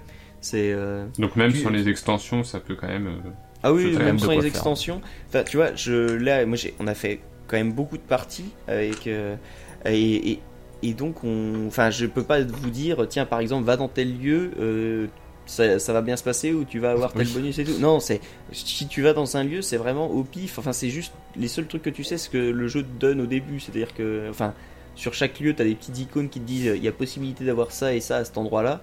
Mhm. Et c'est c'est les seules indications que, que moi je sais alors que j'ai fait beaucoup de parties, tu vois. Donc j'y vais et puis je prie. Ok. Ok. Bah c'est plutôt Donc, sexy. Ouais, non, c'est vraiment un, gros euh, jeu. Rappelle le, le titre? Horreur à Arkham. Horreur à Et Arkham. c'est euh, l'appel du Cthulhu, le jeu de plateau. D'accord. Appel de Cthulhu, pardon. Voilà. Et ça coûte combien? Euh, c'est une très bonne question, ça doit coûter 60 balles, je dirais. Euh, rien Là j'ai du. Horreur à Arkham, le jeu de cartes, c'est ça? C'est pas, non, c'est pas la même chose. On Ah, l'a aussi, mais. Arkham, euh, Ah oui. Cthulhu, ouais, 57 balles. Ouais, c'est pour du- on part sur du 60 euros quoi. Putain, quelle mémoire j'ai. Je m'impressionne. Ah, c'est une belle tablée. Bah ouais, c'est intéressant. ah oui, alors Hmm. oui, vous pouvez Faut pas l'acheter si vous avez une petite table. Voilà. Surtout si vous avez les extensions qui vous rajoutent des bouts de plateau, non, ça devient ingérable après. Donc, euh, ouais, il vous faut une belle table. Ok, très bien. Bah merci beaucoup pour ce conseil de, de soirée euh, à la bonne ambiance. Bonne Pourquoi ambiance. vas-tu nous parler euh, Euh, je vais vous parler de cinéma. Oui. Et d'un... de cinéma, tout court. Ah, pardon. Euh, après, c'est vrai que c'est ton prénom. euh, Oui. puisque c'est ton nom de famille. Deux pigas. un prénom composé. Euh, je vous parlais d'un faiseur de films que j'apprécie beaucoup et qui, je trouve, a insufflé un peu un, un vent de sang neuf dans le cinéma euh, de flip, même si aujourd'hui il tourne un petit peu en rond. C'est Monsieur James Wan, Ah, je m'en doutais. Euh, qui est le, à la base qui avait réalisé le premier saut, donc le film qui était sympa, pas les Mhm. autres, celui qui était un vrai, euh, un vrai thriller avec un- une vraie mise en scène et un vrai truc assez oppressant. Euh, Alors, je suis convaincu que tu adorerais le 2 heures de perdu sur Saw. Peut-être. Euh, et du coup, euh, James Wan qui s'est ensuite, euh, qui a ensuite créé Insidious, qui était son premier vrai euh, film de genre, euh, puisque maintenant bon, il fait un peu que ça, même s'il va faire Aquaman. Euh, Ah, voilà. Et je crois qu'il a fait des Fast and Furious. Enfin bref, Euh, voilà, il- les studios l'ont vu et dit, Eh, tu veux pas faire des trucs? Et, et, euh, des fois il va un peu cachetonner, mais bon, si, si ça l'amuse, pourquoi pas. Euh, mais je pense qu'il s'éclate plus quand il fait ses trucs d'horreur. Fast and Furious 7. Bah voilà, Voilà. Bah, bien joué à lui. Le, le 7 qu'on retient notamment parce que. euh, Parce qu'il était bah, entre le le 6 et le 7, 8. quoi. Voilà. C'est. Le 7, la belle ville de 7 qui sent le poisson. euh, voilà. Tout à fait. Et, et du coup, ouais, je l'ai vraiment découvert bah, avec Saw, mais surtout euh, sa démarche en gros de moderniser un cinéma de genre qui est ultra codifié de délire de maison hantée, euh, de possession euh, d'enfants d'enfants maudits machin, avec Insidious qui a des défauts. Tous ces films globalement ont- sont perfectibles, mais il ressort tellement de la masse de merde de films euh, du genre euh, que fait Hollywood Ouais. que forcément il, il se démarque quoi. Et euh, surtout, euh, j'en retiens surtout deux. Euh, le premier Insidious et le premier Conjuring. Euh, surtout le premier Insidious parce qu'il a apporté vraiment un, un sang frais et euh, il ose des trucs, enfin il fait des trucs qui, qui sont en surprenants. c'est en termes de mise en scène, de En plan, termes de mise en scène, ouais. Euh, en termes de mise en scène surtout je pense euh, enfin, enfin, à la manière dont il fait apparaître euh, la créature en gros et même le design de la créature je la trouve assez classe même si sur le dernier tiers le, le film se transforme en épisode de Charmed c'est un peu ridicule Pire critique jamais, quoi. de quoi? Pire critique de jamais. Ouais, mais tout le reste c'était quand même très cool, tu vois. J'ai- j'ai- Je garde quand même un super bon souvenir, souvenir du film. Euh, parce qu'il s'insère en fait dans, les codes du délire de oh là, il y a un truc dans la maison, on va déménager. Oh, en fait, non. Oh, en fait, c'est lié à mon enfant qui est maudit. Oh, oh, oh, qu'est-ce qu'on fait? Mais les personnages sont pas stupides. Rien que ça, c'est ouf. Ils jouent bien. Et la mise en scène, un côté très posé et très léché. Et il n'en fait jamais trop. Et même s'il fait du, du petit jumpscare, il sait le ménager. Et c'est vraiment pas là que le film va trouver sa force, mais c'est vraiment dans, euh, dans ces moments d'ambiance, dans ces moments où il fait monter la tension. C'est ça, moi j'ai bien, j'ai compris que ce réalisateur faisait vraiment monter la tension et sans forcément en fait euh, finir sur un sur un jumpscare. Ou... Ouais, bah après, ces jumpscares sont assez efficaces aussi, mais Mhm. c'est Oui, vraiment mais pas là qu'il le... qu'on le retient, ouais. Bah, je pense notamment à un jumpscare qui se déroule en plein jour, qui arrive sans aucune mise en. sans aucune. euh, Préparation. Ouais, sans aucune préparation. Et j'étais tellement choqué, genre, What? euh, What? Qu'est-ce que. en plus, ça arrive de façon assez abrupte et. hum, et millimétrée. Alors, c'est comme euh, genre une image subliminale, même si bon, là, t'as le temps de la voir. Mais ça m'a tellement choqué. En plus, j'avais vu au Cinoche. Et euh, je m'attends. Enfin, cette séquence, c'est impossible de s'attendre à ce qui se passe. Et j'avais ça, trouvé ça Genre tellement le mec cool. va acheter son pain et ça te, ça te saute à la gueule. Non, genre ouais, ils sont en train de, de discuter et tout. Et d'un coup, il y a un truc qui pop. Et wow. Mais rien que l'écran titre du film, il te cloue à ton siège direct en mode attention Coco. Alors c'est dès le début le- pour l'écran titre, t'as le bah, le titre du film qui apparaît. Euh, l'écran est tout rouge et t'as une musique ultra stridente de violon ultra forte qui t'agresse direct et qui dure pendant bien, euh, je sais pas, 8 à 10 secondes d'affilée et tu te prends ça dans la gueule, euh, ça, c'est bienvenu quoi. Et j'avais trouvé ça, euh, bah ça m'avait, ça fait direct rentrer dans le film quoi, tout simplement, t'es direct en mode, ok monsieur. et son deuxième autre film du coup que j'apprécie vraiment, c'est The Conjuring, qui lui du coup se déroule dans dans le passé, dans les années 50 je crois, voire 60 et qui reprend là un délire purement de d'exorcisme, de possession. Et pareil, il y a une inventivité dans les effets horrifiques, dans les petits instants de mise en scène. Il y a tellement d'idées originales et malines que bah, ça prend trop bien, tu vois. Et je trouve que c'est vraiment le film euh, du genre le plus inventif de lui et de toute la concurrence, parce que de toute façon, même dans ces films les moins inventifs, il reste plus inventif que la concurrence. Donc euh, là-dessus, s'il y en a vraiment deux à voir, ce serait vraiment Insidious et The Conjuring le premier.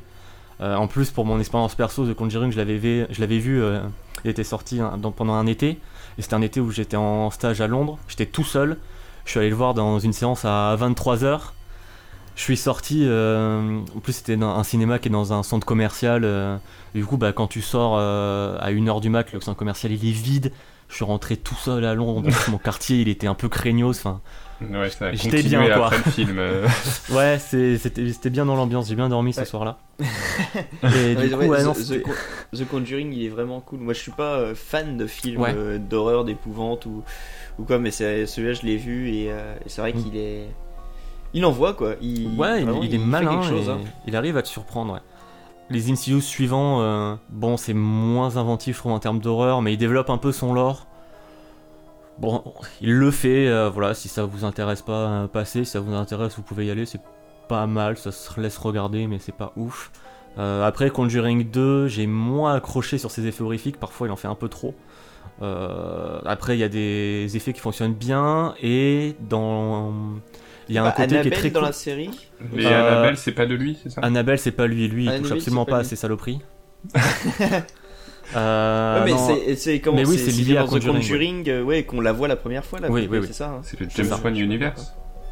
Ouais, on peut dire ça un peu maintenant. Le Conjuring Universe. Mais du coup, dans Conjuring 2, il y a un côté super cool, très intéressant.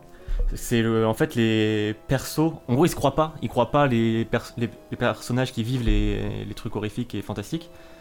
Et du coup, même les spécialistes, en gros, de, des trucs fantastiques, il y a un doute permanent sur, euh, sur ce qui se passe et qui limite finit par se transmettre au spectateur.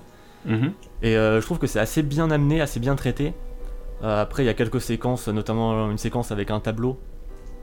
Bon, comme ça, c'est con, mais, euh, mais qui est vraiment bien mise en scène et bien prenante, bien stressante.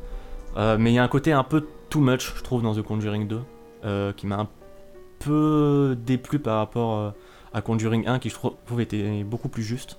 Après, voilà, c'est c'est pas des chefs-d'œuvre, mets vraiment Conjuring au-dessus du lot et mention spéciale à Insidious parce que c'était son premier du genre qu'il a fait et il a posé un gros ses bases Mhm. de, de son, de, de son genre. Ça reste au-dessus de ce qui se fait dans, dans le genre, euh, même s'il y a Sinister que je trouve assez sympa, euh, mais là aussi euh, James Wan a participé au film.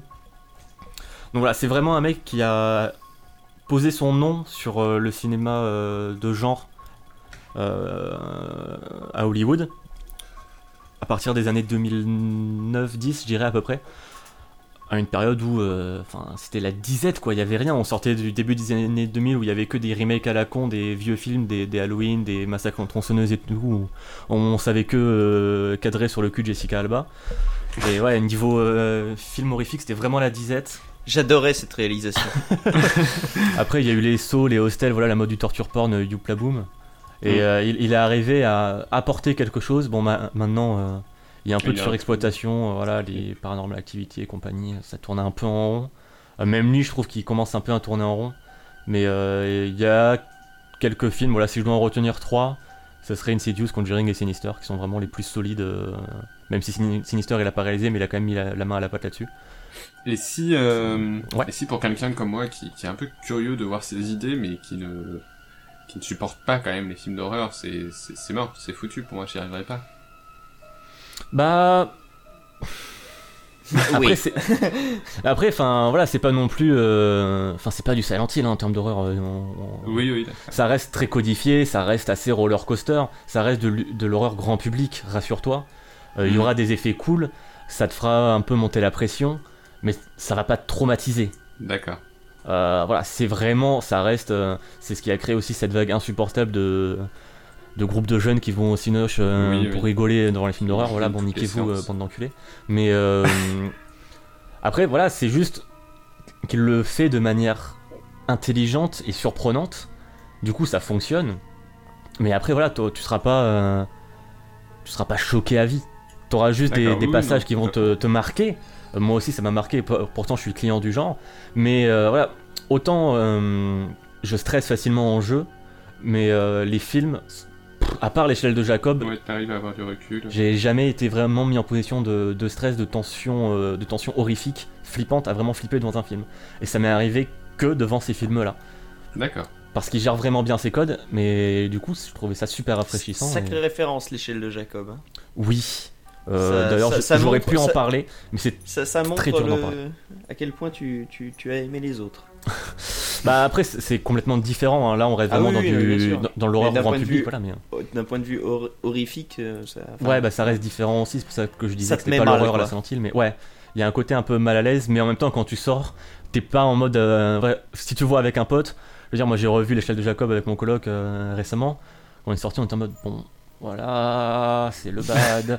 que tu, tu finis de mater Insidious ou Conjuring, t'es en mode oh là, c'était bien, oh là, et puis ça, qu'est-ce que c'était bien fait, ah ouais, oh, oh. Voilà, t'es pas, ça te traumatise Ouais, c'est pas en train de bader. Ouais, donc euh, tente à la limite, à la limite tente, euh, bah Insidious tu l'avais vu non? Non, non, non. Non, bah, limite, aucun des tente, trois, euh, donc. Tente plutôt Insidious, parce que Sinister il y a des trucs vraiment chauds euh, qui moi, mm, Hmm. ouais. Insidious se regarde bien, en plus voilà, t'as le côté un peu cheesy sur la fin qui désamorce un peu la Ouais, tension du premier. Voilà, si t'es si t'as un peu peur d'avoir peur, je te recommande plutôt Insidious. Après, voilà, j'ai souvent plus peur d'avoir peur que. Ouais, voilà, c'est ça, c'est con au final. Au final, ouais. Du coup, voilà, je recommande un peu euh, de regarder ce monsieur-là. D'accord. Euh, sur qui euh, continuons-nous? Euh, Est-ce est-ce qu'on rythmerait pas ça en commençant Un jeu? Un petit jeu qu'on finira Allez. Parce que là, je crois qu'on a fini en plus euh, l'OST d'Halloween. Yes. Ok, bah allez. Du coup, je propose. euh, alors, c'était un bon, c'est un blind test très simple, donc de jeux vidéo. Euh, donc, on n'est plus du tout sur l'horreur. hein. On va désamorcer, voilà, pour que Ah, on, on on s'expirer un petit peu. Ouais, On fait retomber la pression. Mm. Euh, donc là, c'est juste un main theme de musique de menus principaux de jeux vidéo. Ok. Voilà, c'est Donc comme d'habitude, tu ne joues pas parce que c'est toi qui l'as préparé. C'est moi qui l'ai préparé. Comme d'habitude, c'est un duel. Un peu de Et je vais vous demander de détourner les yeux euh, du Discord. du Discord. Voilà. Ok. Alors Discord ouvrir. Alors, on commence tout de suite. Euh, bon, vu que vous êtes que deux, voilà, je, je pourrais arbitrer euh, le premier qui, qui hurle la bonne réponse. D'accord. Yes. Et si vous galérez, euh, je donnerai des indices, mais le premier, vous ne devriez que- pas galérer. Oui. Est-ce que euh, est-ce qu'on établit des règles, c'est-à-dire une réponse chacun ou on, on crie? On- Euh, non, là, c'est de la rapidité. D'accord. C'est parti.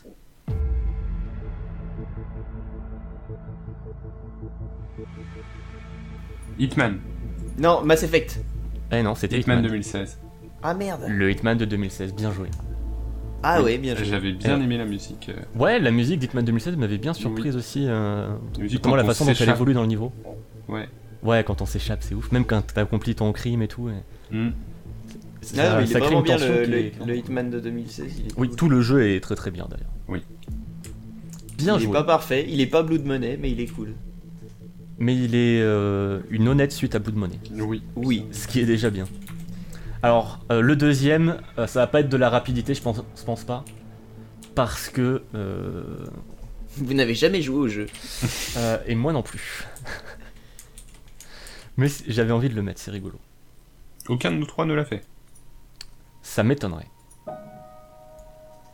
Du coup, je pourrais vous donner des indices au fur et à mesure. Mass Effect Andromeda. Mais non, il l'a fait euh, Cinemax.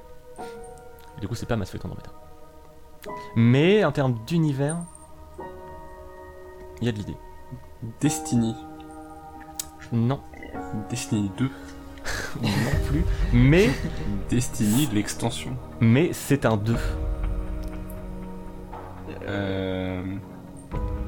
Personne n'a fait le 1 non plus. hein. C'est. euh, je dirais. euh, comment il. Ah non, il est pas encore sorti. Euh... The Evil Within 2. Non. Bah non, j'ai- on- on était parti sur, sur de le. de la Sur de SF, en l'espace, oui. Putain, je suis con. Ah oui, je ne connais pas.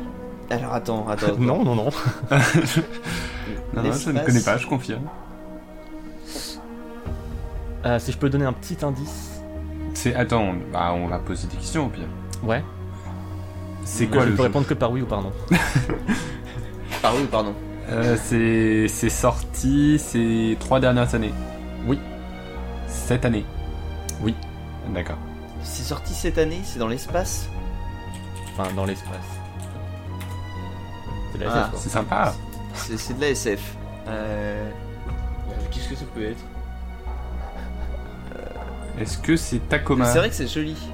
Euh, non, ce n'est pas Tacoma. Parce que je l'ai fait? Mais du coup, ça me disait rien. Mais globalement, la série a des musi- musiques très cool. Euh... Deux... Et là, c'est le 2. 2. Mais euh, c'est une série spin-off de la série. C'est Mac 2. Non. Spin-off 2. C'est un spin-off? C'est le deuxième spin-off d'une grande série. Que je pense nous trois on s'en bat les couilles. D'accord. Hmm, c'est pas Warhammer euh, 30, euh, 40 000 Non. Ouais, non, tu t'en bats pas les couilles, toi. Moi Si. Oui, si D'accord, ok. Non, juste j'avais bien aimé Dawn of War 2, mais c'est tout. Euh... Qu'est-ce que ça peut être ce merde? C'est joli par contre. Ouais, Ouais, c'est ouais. sympa. je, je, je suis en train de me demander, tiens, ça a l'air bien, et tout. Je suis sûr quand Non, on non, saura non, le jeu, je vais dire non, jamais j'y joue. Ça va pas très. De toute façon, Jamais on n'a j'y pas. touche même pas avec un bâton. Ah si, si, on Euh. peut. Si, on peut y. C'est sorti sur PS4 Non, PC uniquement? Non. Qu'est-ce que ça peut être? PS Vita non Alors attention, il y a une troisième console. Hein. Attention. Non, mais Sur c'est pas téléphone sur. One. Si. Ah Halo, Sur téléphone Halo 5. Non, cette année. Ah, ah, c'est pas cette année Halo 5 Non. Un Ah, c'est euh, Halo Wars 2. Oui Oh putain. Ah, c'est ça, j'y jouerai jamais. Effectivement. J'avais Ça- oublié l'existence de ce jeu. J'ai hésité hein, quand, vous m'avez- quand vous m'avez- quand vous m'avez Mais demandé c'est si sur c'était PC sorti cette Halo année. Wars 2. Oui, c'est pour ça j'ai dit c'est pas sorti sur PC uniquement. Ah, d'accord. Ah, yes, mais oui, mais bien vu. Putain, il Et est bon. un point partout. Oh là là. le- Une belle égalisation Mais belle musique. de la hein. part de Fouane. Mais ouais, la musique est Ça cool hein, en envie vrai. de, de pas jouer au jeu. Faut pas déconner, mais... D'écouter les mais musiques euh, euh, d'Halo. alors attends, je crois que c'est euh, justement en parlant de musique de jeu, c'est euh, les, les démons du midi et je- il me semble que euh, Gotos a passé un morceau de Halo Wars 2 euh, dans l'émission D'accord. Ouais, et j'ai l'impression que toute la BO est bien en fait. hein. Oui, non, mais globalement, Ah, toutes les BO des Halo sont cool. Hein. Oui, oui, moi je Ah sais oui, non, le mais meilleur attends, truc des jeux, hein. Non mais moi je- je- je- j'ai joué à Halo 1 et 2 et peut-être 3 et enfin j'ai des moments de fou avec le thème de Halo. euh, Ouais, les euh, musiques de Reach de aussi, le, enfance, le- le menu de- d'Halo Reach et la musique, c'est très ouf. Bon, un point partout. Euh, je lance un troisième et on pourra continuer la session. Euh, horrifique. euh, les Sims, les Sims 3, les Sims 2, Les Sims Sims 3. 4. Les Sims 3. les Sims 3. Putain, Yes. cette rapidité. Ah, ok, Ah ouais, oui, c'est- oui. C'est vrai que, ouais. euh, et- Mine de rien, on peut gueuler sur les Sims. Moi, à chaque épisode, j'y ai joué au moins 10-20 heures, je dirais. Oh. Bah, les Sims 3, ouais, j'avais pas mal joué. euh. Enfin, qu'à jusqu'à ce qu'il faille jouer en fait. J'avais juste construit des maisons et, et après, Oui, c'est ça, jouer. moi, pareil, à chaque Ah, fois. mais- C'est, c'est mine de rien, tu vois, tout le monde peut, tu peux, voilà, t'amuser juste à construire la maison après, bon. Bien sûr. Mais euh, c'est pas des mauvais Alors, jeux. pour la petite anecdote, euh, Oui. cette semaine, dans, dans mes études personnelles, on a dû faire une simulation de. comme si on allait ouvrir une librairie. Donc, partir de zéro et trouver le financement, euh, la gestion. Et on a un groupe, euh, pas nous, mais qui a fait les plans de sa librairie sur les Sims. Bah, malin. Bien joué. Non, mais c'est pas con. Bien hein. joué à eux. Et, c'est d'ailleurs, euh, très bien. les, les musiques euh, des Sims 3, peut-être du 4 aussi, sont composées par Steve Jablonski, qui est, ça se reco- reconnaît au taquet sur le, le 3, euh, le compositeur de Desperate Housewives, Oh oui. mais qui est aussi le compositeur euh, des films Transformers et des Gears of War. Bah, ça se reconnaît. Bah, bah, ouais, ça se reconnaît là direct. hein. On. Là, ça se reconnaît. T'imagines, t'entendais ça dans Gears. Ce serait génial. Du coup, là, c'est un mec qui, qui varie, enfin, qui, a ses- qui, ma- qui manie ses deux styles de façon euh, plutôt cool. Ouais, euh, j'ignorais ouais. qu'il avait fait autre chose. Bravo à lui. Voilà. Et arrête Ouais. Attends, apparemment, il a fait des musiques additionnelles pour euh, MGS2. Ah, Oh. c'est pas mal aussi. Et euh, il a fait des mu- les musiques de Prince of Persia, Les Sables Oubliés, euh, un jeu qui porte très bien son nom. voilà. Mais attends, pauvre c'est, jeu. c'est lequel ça Celui qui était sorti euh, en 2010. Pendant le film. Oui. Ah, Mais le jeu mais était oui. vachement meilleur que le film. Mais Oui. quel. C'était pas Ah oui, difficile. mais. Non, le, Euh, le je- jeu était, était sympa en vrai, j'avais bien aimé. Oui, oui, il avait des bonnes ouais, par contre, le film était une merde, ouais. Ah oui, non, le film était nul à chier. D'ailleurs, j'avais découvert Jake Gyllenhaal avec ce film, et euh, je le détestais, puis après j'ai revu Zodiac, euh, j'ai vu Prisoner, ouais, et je me suis dit, ah mais en fait il est bien. En fait j'aime bien ce Faut, mec. faut pas lui en tenir rigueur. Non, mais euh, c'est le film qui m'a fait découvrir euh, Gemma Arterton. Euh, non, donc, euh, voilà, je lui en veux pas trop non plus. D'accord. Euh, je propose de repartir sur le segment horreur, avec une musique Oui. horrible. Attention, deux salles, deux ambiances. Adieu, Red Yori. is dead. C'est quand Alors, Cinemax, Oui. de quelle œuvre horrible voulais-tu nous parler? Alors, c'est pas horrible du tout. euh, Pour moi, c'est un chef-d'œuvre. C'est Twin Peaks. Oh, Ah. Mais Twin Peaks, euh, le film Fireworks Ah. with Me. Fireworks. With Me, pardon. Feu marche avec moi. Feu marche avec moi. Euh, qui a une première C'est partie une du chanson d'Adèle, ça, non? Peut-être. Peut-être que, Lynch aimait Adele. Alors, euh, je pense que c'est dans l'autre sens. Je ne pense pas. Je ne pense pas. Et euh, qui nous compte donc les sept derniers jours de Laura Palmer. Laura Et Palmer qui est donc euh, la... Le, le, le personnage qui se fait, qu'on retrouve en tout cas assassiné au début de, de la série. Ouais, Donc, Alors, film merci de pas déroule- spoiler euh, Twin Peaks parce que je l'ai pas encore vu. Non mais c'est juste le le, premier le- épisode. le précepte de la série. hein. Oui, oui, non, mais je, je- Non, non, mais je, compris, je vais mais éviter de, de c'était- préventif. Je vais éviter de spoiler juste le sujet du film, c'est ces sept derniers jours. Donc euh, voilà. Euh, donc le film se déroule avant, si vous êtes quelqu'un de logique. Et Oui, euh, c'est les derniers jours. Attends, je, je coupe et je mets la musique de Twin Peaks. Ah, très bien. Au taquet. Au taquet. Ah, Voilà, effectivement, c'est chill. C'est Donc chill. c'est euh, musique horrifique. Mais là, c'est l'horreur de Cinémax. Ah, c'est mon horreur. Mais non, mais en fait, euh, détrompez-vous, en fait, si vous avez vu la série et que vous n'avez pas vu le film, déjà c'est étrange, et bonne chance pour la saison 3. Parce que le, le film est à regarder. Après la saison avoir vu les, les deux premières saisons, puisque c'est une préquelle, mais euh, il donne, en gros, le film, t'es censé l'avoir vu en connaissant déjà qui a tué Laura Palmer. Oui, parce que c'est dans le film où euh, il y avait le délire de Rendez-vous dans 27 ans euh, qui a introduisé la saison 3, c'est ça Euh, non, ça je crois que c'est dans la série. D'accord, ok. Bah, non, non, ma mais... Euh... mais en fait, donc comme on va voir ces, ces derniers jours euh, à vivre, euh, c'est un film dramatique, et moi que je trouve hyper éprouvant.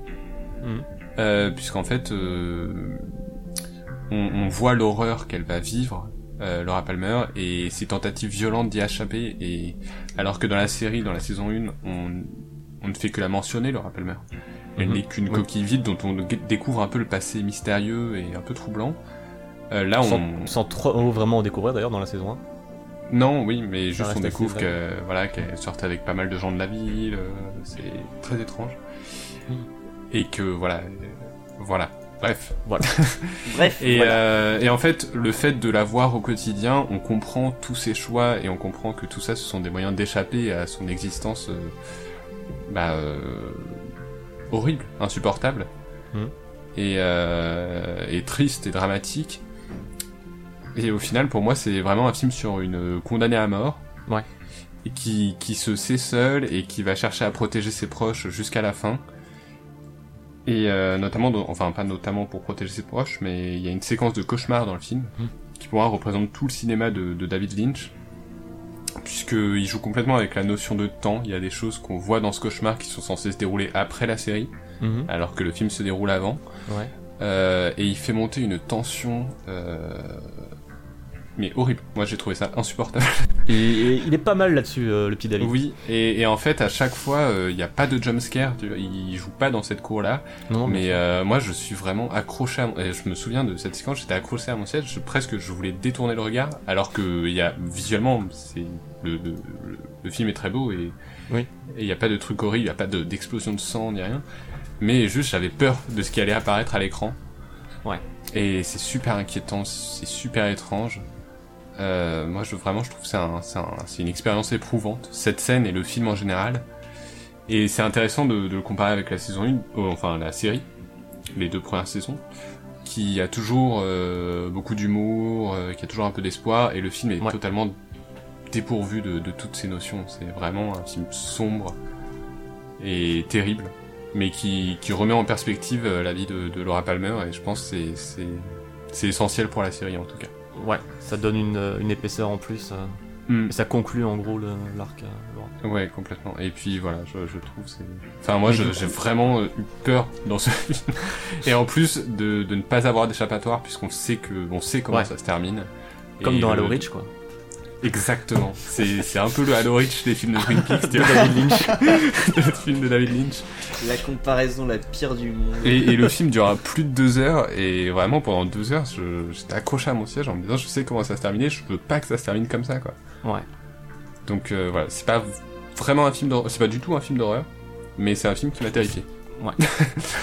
Mais du coup, euh, vu, que ça- vu que Laura Palmer n'est pas encore morte dans le film, c'est-à-dire que son père, Leland, est encore normal, il joue, il joue, on joue un personnage normal?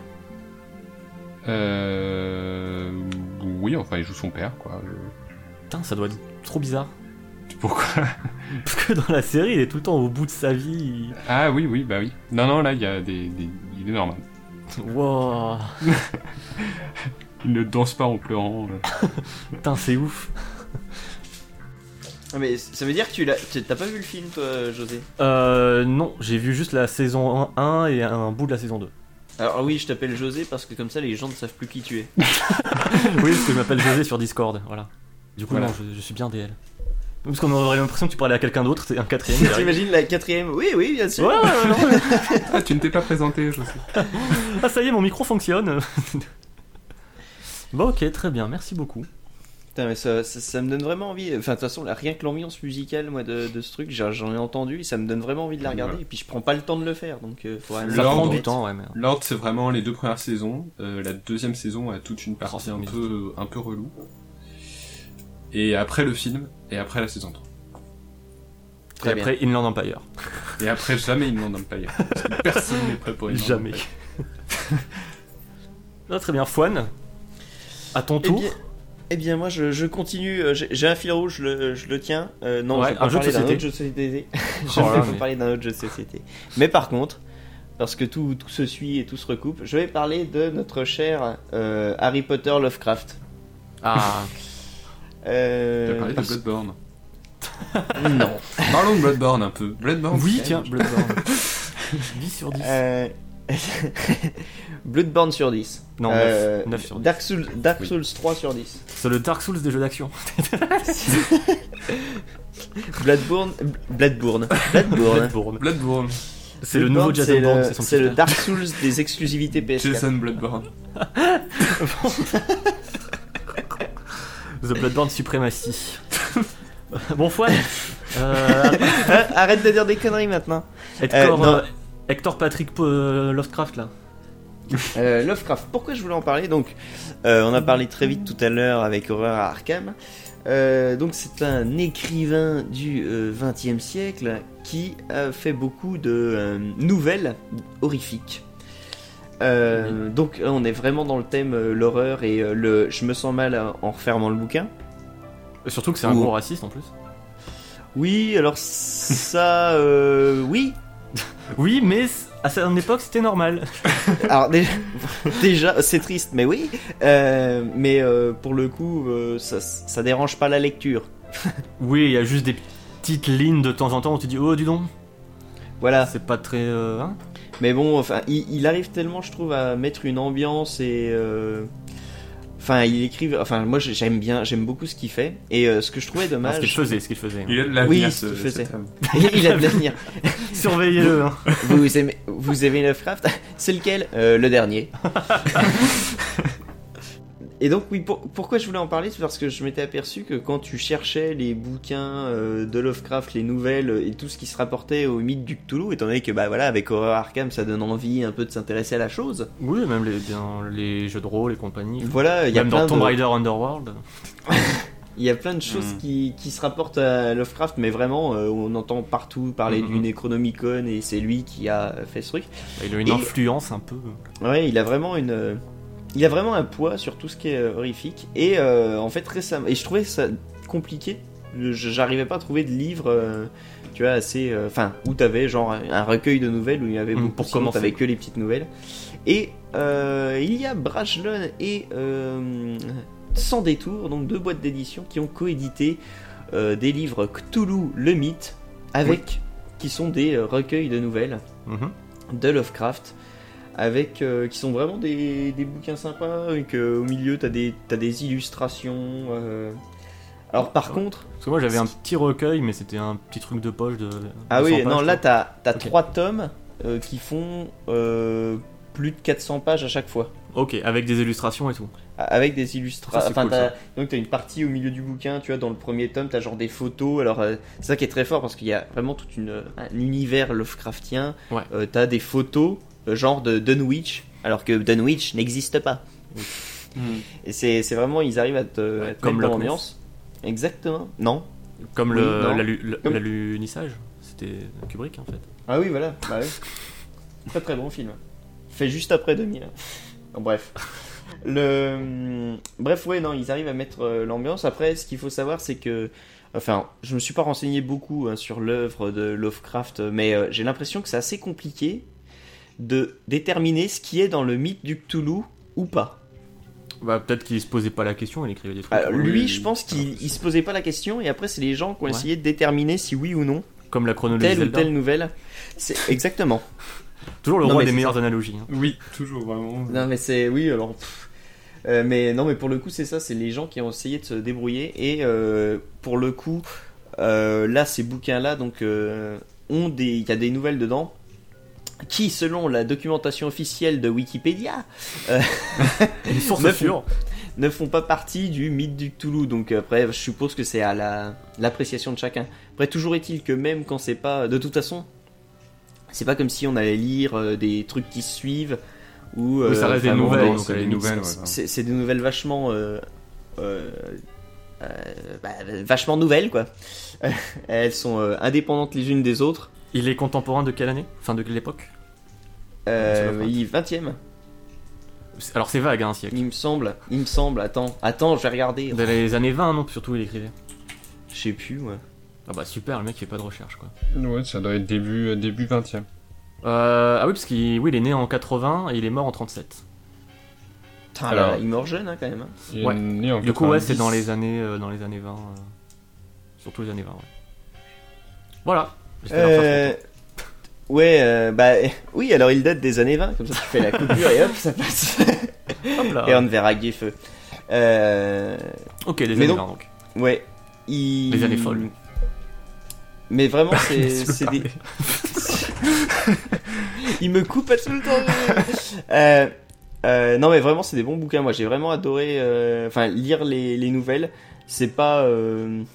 Euh, De toute façon, enfin, l'horreur en bouquin, j'ai toujours trouvé ça vachement plus intéressant qu'au cinéma. Au cinéma, j'ai toujours trouvé ça. Enfin, les trucs qu'on voit. euh, c'est trop simple, je trouve. C'est vraiment des trucs. euh, Enfin là, j'accroche moins au cinéma qu'en bouquin. En bouquin, bah, Mhm. avec l'imaginaire que tu te fais et finalement, euh, si tu lis ça dans les bonnes conditions, tu peux vraiment bah, flipper avec les personnages, être inquiet avec eux et euh, et lui, il sait vraiment maîtriser ça. Et, et ce que je trouve très fort, c'est que bah tu tu ne sais jamais euh, ce qui va. hum, Enfin, les personnages, ils sont confrontés à des trucs qu'ils ne comprennent pas et tu ne les comprendras pas non plus. Il y a jamais vraiment d'explication. C'est tout est très mystérieux et bah c'est de là que naît le mythe euh, de Cthulhu et de tout l'univers Lovecraft, c'est que rien n'est rien n'est sûr. D'autant que ça se ressent aussi dans son style d'écri- d'écriture, où il arrive à décrire l'indescriptible sans trop le décrire. Mm. Ouais, bah, il- oui, il, il arrive à te faire comprendre que euh, la personne elle comprend pas. Ouais, voilà, il, Donc, te fait- euh, il décrit vraiment plus des concepts et des ressentis que euh, la chose en elle-même. Et du coup, c'est là où il y a le côté vraiment plus psychologique, et c'est pour ça qu'on a les, les règles de santé mentale dans les jeux, jeux de rôle dérivés de son univers là. C'est que ça joue vraiment là-dessus, quoi. Mm, Ouais, ouais. Euh, donc voilà, c'est et puis donc j'étais bien content de découvrir cette petite, euh, ce petit recueil de nouvelles. Enfin, c'est trois, euh, trois recueils de nouvelles. Donc oui, il y a Cthulhu le mythe, livre 1, livre 2, livre 3, et il y a pas mal de nouvelles dans chacun. Et et, ben, et c'est cool, c'est cool, ça fait plaisir parce que Un bon moyen bah, de, de découvrir Lovecraft si on, on a entendu son nom On sans jamais vraiment euh, s'y être mis. Bah, c'est toujours. Euh... Moi, je sais que j'ai une expérience étrange avec Lovecraft, parce que je préfère toujours en fait les inspirations Mm. qui en découlent que les œuvres originales. Euh, récemment, j'ai vu Fug de, de Carpenter ou même L'Entre de la Mm. Folie, et mhm. même en jeu Bloodborne qui, a- qui est quand même très inspiré. Amnésia. Et, euh, ou Amnesia, Amnesia. mais Amnesia je touche pas à cette merde. Et euh... Amnesia, Amnesia, il est rude. Hein. Amnesia, il est vraiment rude. Hein. Moi, je... mais en fait je préfère vraiment ces œuvres-là qui me donnent tout le temps envie de revenir vers Lovecraft, et à chaque fois que j'en lis j'ai du mal à rentrer dedans. Je trouve l'écriture un peu lourde, mais, Ouais, Bah, c'est le principe des, des œuvres fondateurs, quoi. Au final, euh, quand Oui, on bouffe euh, ce qu'ils ont donné, c'est toujours plus, plus dur de revenir à l'original. D'ailleurs, en truc qui s'inspire de Lovecraft aussi, il y a euh, Eternal Darkness. J'ai failli. Ah oui. J'avais envie Oui. d'en parler euh, là, et puis je me suis. euh, Très très bien. ouais. Finalement, pourquoi ne pas revenir à la base. Qui a donc aussi une barre de santé mentale. Oui, et qui a plein d'idées folles de gameplay. Alors, Ah ouais, c'est un, jeu vidéo sur fou. GameCube et euh, qui te fait vraiment littéralement voyager dans, Dans le temps. Dans le temps et dans l'esprit de ton personnage. Et il y a vraiment plein plein d'idées assez ouf. Le jeu est moche déjà à l'époque. Euh, Parce qu'à la à la base, ça devrait être un, ça devait être un jeu de 64, je crois. C'est pour ça qu'il est aussi laid, pour- surtout pour de la GameCube. Mais euh, franchement, ouais, il fonctionne très très bien, Ah même ouais. aujourd'hui. euh. Du coup, vu qu'il est pas très beau, en plus, il tourne euh, comme un charme sur Dolphin. Déjà que Dolphin de base. euh, Il tourne comme un charme. Voilà. bon émulateur. Donc vraiment, ouais, euh, Eternal Darkness, si vous, vous voulez vous le faire, euh, allez-y. ouais. Mm. Ok, Et, euh, et voilà, c'est tout pour, euh, c'est tout pour moi. Allez, bonsoir. bonsoir. Bonne soirée, salut Alors, Allez, euh, salut. je me permets, je vais me permettre de couper la musique. De, Ah non, De elle est Twinkie. bien cette musique. je vais parler de Silent Hill 2. Ah, Le Shadow ultime. ah oui, quand même. Ah, On n'a mon pas sens. le droit de, Ah ouais. voilà, de négocier. Mieux, Non, que, mieux que The tout- Witcher tout média 3 confondu. sur 10. Oui. Parce que lui, lui, il a sa note de Silent Hill 2 sur 10. Ah oui, ok. Il, il est inatteignable pour moi. Euh, Silent Hill 2, pour vous remettre dans le contexte, c'était la première fois que je jouais à un jeu d'horreur. Ah bah putain. Autant vous dire la claque que j'ai pris dans la gueule. Tu m'étonnes. Si tu te disais, ah tous les autres ils sont comme ça en fait. Oh, c'est bien en fait les jeux d'horreur. Ah, bah, c'est un peu le problème, oui. C'est parce que là où je trouve euh, Silent Hill 2 aussi extraordinaire, c'est c'est que non seulement dans sa partie horrifique, il excelle, il n'y a aucun doute là-dessus. Oui. Mais il y a des jeux qui font plus peur, enfin en tout cas qui m'ont plus fait peur. Oui. Il a un, des niveaux de lecture et une science de l'utilisation du média jeu vidéo juste, que ce soit pour l'horreur mais aussi pour l'ambiance ou son histoire. J'ai jamais vu ça. J'ai jamais revu un, un jeu qui exploitait aussi bien son support. Sans que ce soit un jeu concept à la Her Story ou Mmh, ça, Stanley Parable ou quoi. subtilement tu en vois. plus, sans, t- sans te le Voilà. dire. Oui, parce que ça reste un jeu vidéo, il révolutionne rien dans le, dans le truc, mais. Voilà, il reprend. En plus, c'est un 2, donc il reprend la formule de Silent Hill euh, du premier. Qui avait en plus une histoire un peu euh, bébête de, de secte et tout, bon, qui moi m'a pas du tout touché. Non.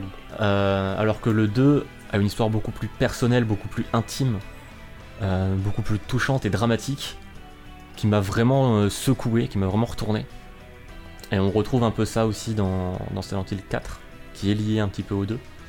Euh, parce que dans la série Silent Hill, on peut vraiment différencier deux axes euh, différents. Les Silent Hill qui se déroulent du coup dans, avec l'histoire de la secte, donc le premier, le, le 3, le Homecoming, mais le Homecoming c'est de la merde, on n'en parle pas, et le Origins, euh, et ceux qui sont plus psychologiques, donc le 2, le 4, euh, Downpour, et un petit peu Origins aussi. Origins qui essaie de bouffer un peu à tous les râteliers comme un gros porc. Où se situe euh, l'épisode PS Vita? Il y a des jeux sur PS Vita, en première nouvelle déjà. Mm, Alors, il n'y a pas de Silent Hill en tout cas sur PS Vita. Il y a un jeu qui s'appelle Book of Memories, euh, qui reprend la police d'écriture de Silent Hill, mais c'est pas ça. Étrange. Arrêtez de mentir, monsieur. T'es pourtant persuadé.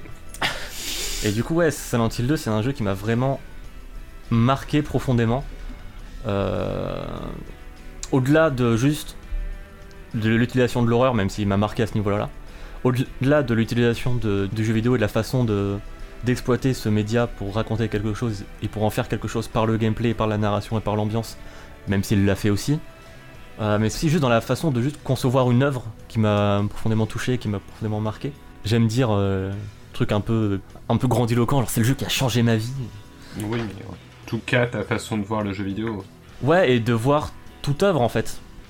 Globalement, la façon dont il exploite le jeu vidéo, on peut s'en servir aussi, on peut reproduire ça dans d'autres œuvres. Et c'est ça, c'est vraiment lui, parce que la claque qu'il m'a mis euh, dans sa surface, tout simplement, avec son histoire et la façon dont il m'a pris au trip horrifiquement, ça se dit pas peut-être, euh, m'a On donné va- on envie. le tolérer. Bon, c'est pas grave. J'appelle M'a donné quelqu'un envie de. du coup, ça Ça donne envie. Oui, m'a donné envie. C'est chiant en fait. Hein, Il t'a- qu'on- il t'a donné envie Ah oui Alors, euh, Ouais, ça m'a bien donné envie. alors voyons. M'a vraiment donné envie d'aller plus loin pour vraiment mieux le comprendre et, l'analyser et pousser vraiment ce qu'il y avait au-delà de sa surface. Et c'est là où je me suis rendu compte à chaque, à, à quel point c'était une œuvre super riche et super intelligente. Et enfin ouais, c'est extraordinaire comme jeu. Et c'est un jeu que je trouve horrible mais magnifique à la fois. Il va pas tomber dans le enfin tous les trucs horrifiques et un peu morbides qu'il va faire, tout va trouver une résonance et un écho. Mm. Et va, il y a, c'est un jeu qui dégage une mélancolie, même dans son horreur. Euh, là où un Silent Hill 3, un Silent Hill 4 sont beaucoup plus horribles et, Oui. et c'est limite éprouvant et insoutenable. Silent Hill 2 est aussi éprouvant, mais il y a un côté très mélancolique dans, dans cette horreur-là. Euh, parce qu'on on rappelle vite fait le, le setting, donc c'est on joue le personnage de James Sunderland, dont, dont la femme est morte euh, suite à une maladie. Et euh, James Sunderland revient à Silent Hill parce qu'il a reçu une lettre de sa défunte femme, donc chelou, qui lui dit de la rejoindre à Silent Hill, qui était en gros euh, un lieu spécial pour eux où ils allaient euh, en voyage, tout ça. Et ça euh, être donc, des du belles coup, un- vacances. Drôle de voyage. bah ça dépend de la version de Silent Hill. mais du coup ouais, euh, du coup ouais chelou. Surtout qu'en plus bah, quand tu te balades t'es là mais ils allaient vraiment genre dans ce lac, euh, genre il y a un délire avec un lac et et le personnage dit ah je vais revoir ce lac magnifique et tout. T'y vas tu vois rien, il y a juste du brouillard partout, c'est dégueulasse, c'est gris, c'est chum. En effet, c'est le J'étais là, lac ah, de l'angoisse. c'est ça, mais. euh, Et ouais, du coup, tout le jeu résonne dans cette histoire-là, dans cette mécanique-là, euh, enfin, dans cette thématique ultra euh, mélancolique pour James, d'autant qu'il y a le personnage de Maria qui va jouer aussi là- là-dessus, qui va créer une dynamique. Tous les personnages secondaires aussi qui ont une histoire euh, à la fois sombre, à la fois dramatique, mais à la fois aussi belle en, en- en un sens. Et enfin, c'est un jeu qui est rempli de beauté macabre. Voilà, pour faire simple. Ouais. Et quand tu le finis, enfin, t'es retourné, tu peux que continuer à y penser et, à repenser à tous ces moments que t'as vécu, parce que c'est un jeu qui est rempli aussi de moments forts, mais pas des moments euh, à la Outlast où Bouh, un monsieur tout nu qui te poursuit, cache-toi dans un placard Ah, ça fait peur, et t'as vu, et t'as peur Non, des moments où t'es toi tout seul à marcher tout droit dans un couloir, à descendre un escalier pendant 20 minutes. Et dans n'importe quel jeu, c'est chiant. Et lui, le, le Silent Hill, se dit non, on s'en bat les couilles, ça fait sens. Et ça fait sens pour notre personnage, ça fait sens pour ce qu'on raconte. Et, et du coup, du coup, il n'y a pas de meilleur moyen pour faire ressentir aux joueurs la, la détresse et la, le côté très psychédélique de ce qu'il est en train de vivre que de lui faire vivre lui-même en fait. Et rien, rien que le tout début du jeu où tu passes bien, euh, je sais pas, 7-8 minutes à descendre un chemin de feuilles et c'est tout dans le brouillard avec la musique et c'est tout ce que tu fais. Et c'est trop bien, Oui, ça C'est con. c'est trop bien. Ça- Et il y a pas mal de moments comme ça où tu, tu avances sans vraiment savoir où t'avances, où t'es dans un couloir, où tu fais du bateau, où ça- tu sautes ça dans me des fait trous. penser à. euh, Alors, c'est dans un tout autre esprit, ça veut pas du tout mettre Ouais. la même ambiance, mais à l'échelle de Metal Gear Solid 3. Oui. Ouais, aussi. Oui, bah Ça- déjà aussi dans le 1, il y a un peu ça, non? Une échelle super longue euh, dans le premier MGS. Ouais, mais moins. Et puis t'as pas la Ouais. musique qui déboîte. Oui, voilà. ça. Ouais, voilà, c'est un, c'est un peu dans ce délire-là où, où utiliser des, des codes et des mécaniques de game design pour raconter quelque chose avec, même si c'est pas bon en termes de game design, sur des standards de qualité Mm. euh, tout simple, ça fait sens, ça prend complètement sa place, tu vois.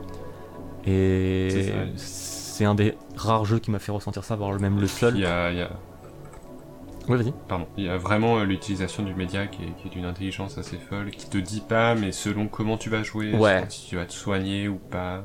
Selon si tu vas, Et qui- genre, qui va regarder la influencer la photo de fin. ta femme dans ton inventaire, tu vois, des trucs comme Ouais, ça. c'est- c'est ouf. Plein de détails. euh, en plus, il, voilà, il a, en- moi je trouve, il a le- l'élégance de ne pas te le dire. Oui. Là où euh, Shattered le Memories m'avait un peu gêné, Voilà. qui, parce qu'il reprenait aussi qui, ça. ouais. qui est assez mécanique, va te le dire. Genre, Oui. quoi que tu fasses, ça aura une influence. Bah sur la comme, fin, euh, enfin, typiquement Until Dawn, euh, quoi. Il Ouais. fait papillon, ah, ah, Ouais, ouais. Alors ouais. que.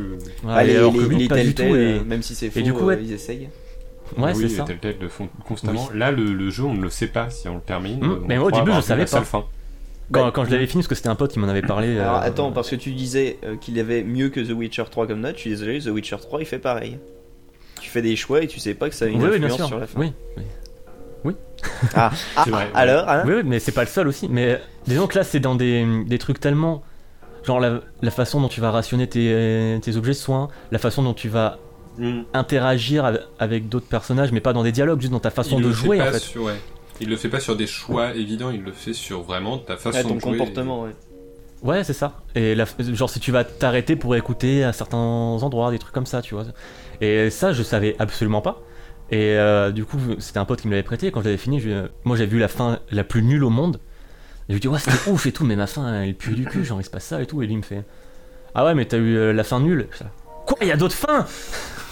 J'étais trop choqué. Et après, j'ai regardé ça et j'ai vu les conditions. J'étais là, mais what? Et, du coup, c'était trop bien parce qu'à chaque fois que je jouais à un autre Silent Hill, je me sentais tellement observé, je faisais attention à tout ce que je faisais, et c'est trop ki- kiffant de se sentir observé sans savoir ce- quelles actions sont importantes ou pas. C'est, il y a un autre jeu qui marche pas mal comme ça aussi, c'est Metro 2033, Ah ouais? Qui a, qui a- qui a bon deux fins, alors qui, euh, Ouais. mais euh, pour avoir la bonne fin, c'est vraiment des trucs que tu ne sais pas, tu ne peux pas le faire en fait sans le savoir, je pense. Ah d'accord, ah, je savais pas du tout. Ouais, il y a deux fins. Je et pensais que ça allait être en mode euh, tu tues ou tu tues Ah pas. non, non, à euh, bah, tu, tu peux pas choisir ta fin au dernier moment. euh, c'est vraiment pendant Ça le jeu, t'as comment tu des petits. Mais c'est des petits choix et c'est vraiment invisible quoi. Et comme tu dis, c'est des. euh, Enfin, c'est plus du comportement façon que dont tu joues, ouais. Et enfin, c'est ouais, c'est pour le coup, c'est vraiment euh, vraiment bien fait. Bah tu vois, je savais pas du tout. Non, moi non plus. Voilà. Il faudrait peut-être le dire en fait, juste dire qu'il y a ça, mais sans préciser quoi. Comme ça, tu, tu fais attention aussi à la façon dont tu joues. Enfin, je sais pas. Mm.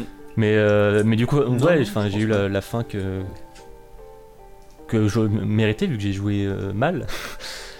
Bah, euh, du coup, ouais, en fait, il y a, il y a deux. Bah, la fin, la mauvaise fin, c'est celle où tu fais tout péter, je crois, il me semble. Pour euh, Metro, oui. Ouais. Oui. Et euh, parce que sur Silent Hill aussi, il y a les fins euh, rigolotes.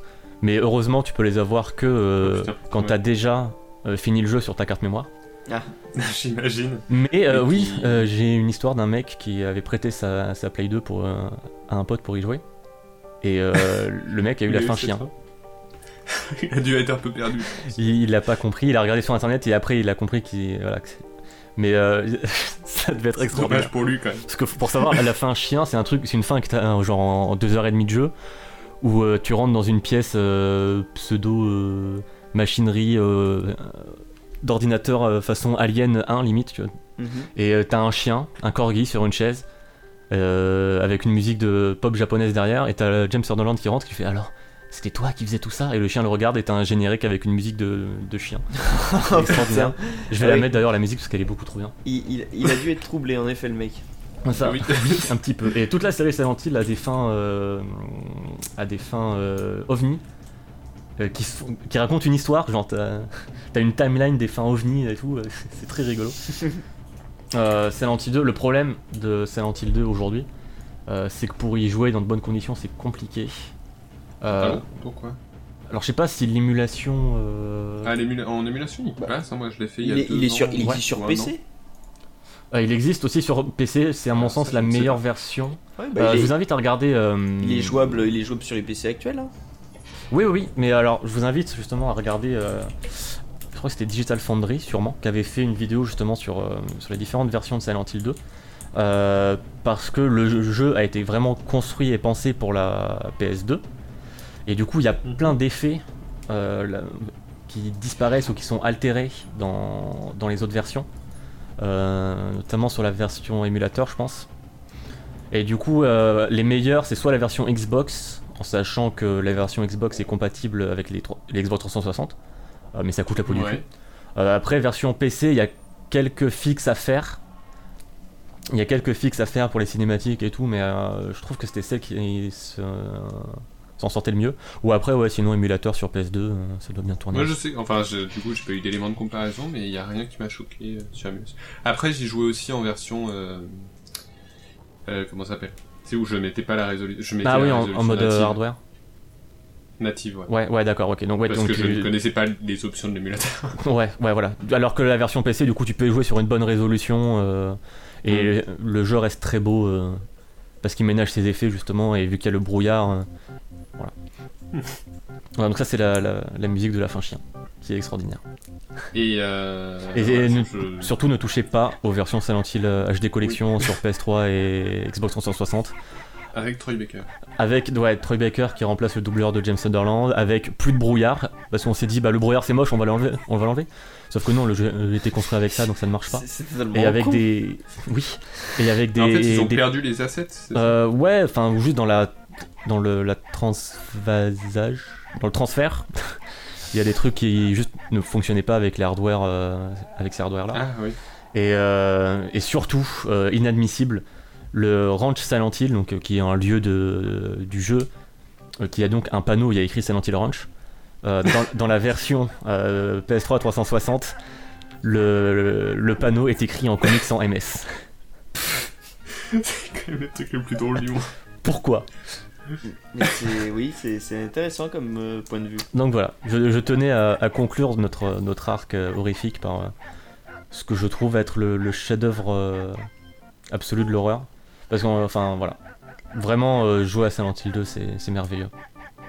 Même si vous avez peur d'avoir peur. Voilà, et même pour moi, euh, je reconnais que Silent Hill 2 n'est pas de la saloperie. Voilà. Pas comme ça Silent Hill 3 ou tout 4. dire. Silent Hill 3, c'est de la grosse saloperie. Silent Hill 4, mec. Je touche pas au 4. ah oui, oui, bah oui, c'est de la pure saloperie. L'intro de Silent Hill 4 est extraordinaire. Euh, après, on joue au jeu, donc ça devient un peu relou. Mais l'intro. Mais l'introduction de Silent Hill 4 est vraiment extraordinaire. Il y a des idées horrifiques euh, fabuleuses. Juste, il est trop relou à jouer, c'est dommage. Hmm. Mais ouais, c'est de la pure saloperie. Bon, Enfin, je, je compte le faire dans l'année en vrai. Bah, courage. Je veux être en vocal Alors, avec toi. euh, pourquoi, pourquoi cet objectif de faire tous les jeux euh, à chier par terre? C'est quel est euh, Ah non, non, moi c'est pas. Non, lui, c'est juste un défi personnel. Ça- moi, c'est juste de faire les, les jeux horrifiques. euh, Mm. réussir Les bons, surtout. certains. Les bons, voilà, Mais- Silent Hill 4, bah, quand, même, mais- quand même un bon. Mais joue, joue, joue à Amnesia. Fais Amnesia.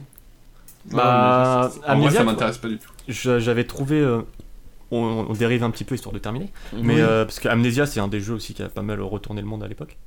Enfin, le monde du jeu horrifique, hein, on va se calmer. Euh, c'est. Je trouve que. Une fois que j'étais mort, enfin que j'avais eu un game over, et que ça m'avait juste remis un checkpoint et. Et voilà. La magie était finie. Ouais. Ah oui Et du coup, je voyais trop le jeu avec un, un regard mécanique en fait. Mm. Et tout ce qui faisait son charme au début, ben. J'y jouais comme un jeu de, comme un jeu d'infiltration lambda ou D'accord, et ouais. j'avais perdu tout le tout le charme du truc en fait. Ah oui, je le voyais trop, dommage, hein. euh, je voyais trop son fonctionnement mécanique et ça m'avait complètement sorti du, du délire. Ouais, tu m'étonnes. Tu m'étonnes. Oui, dommage. Voilà. Euh, C'est dommage. ouais. Mais enfin, même, euh, eh ben, faut, faut le faire jusqu'à mourir une fois alors.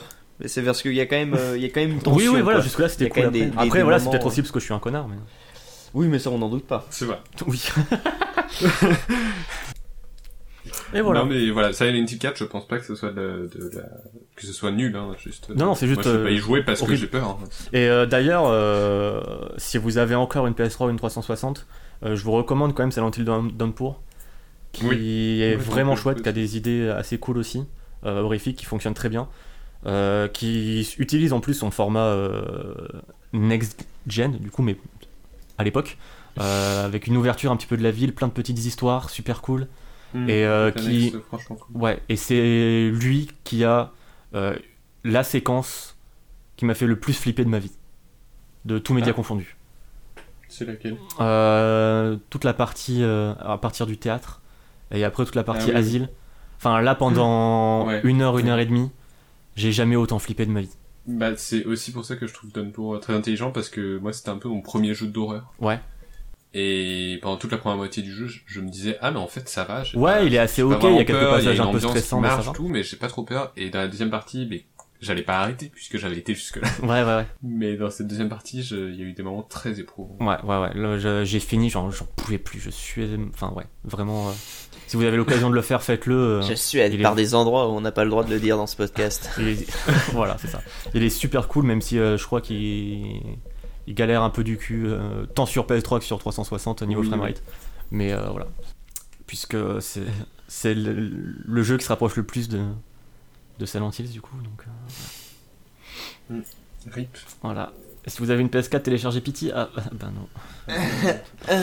Dommage.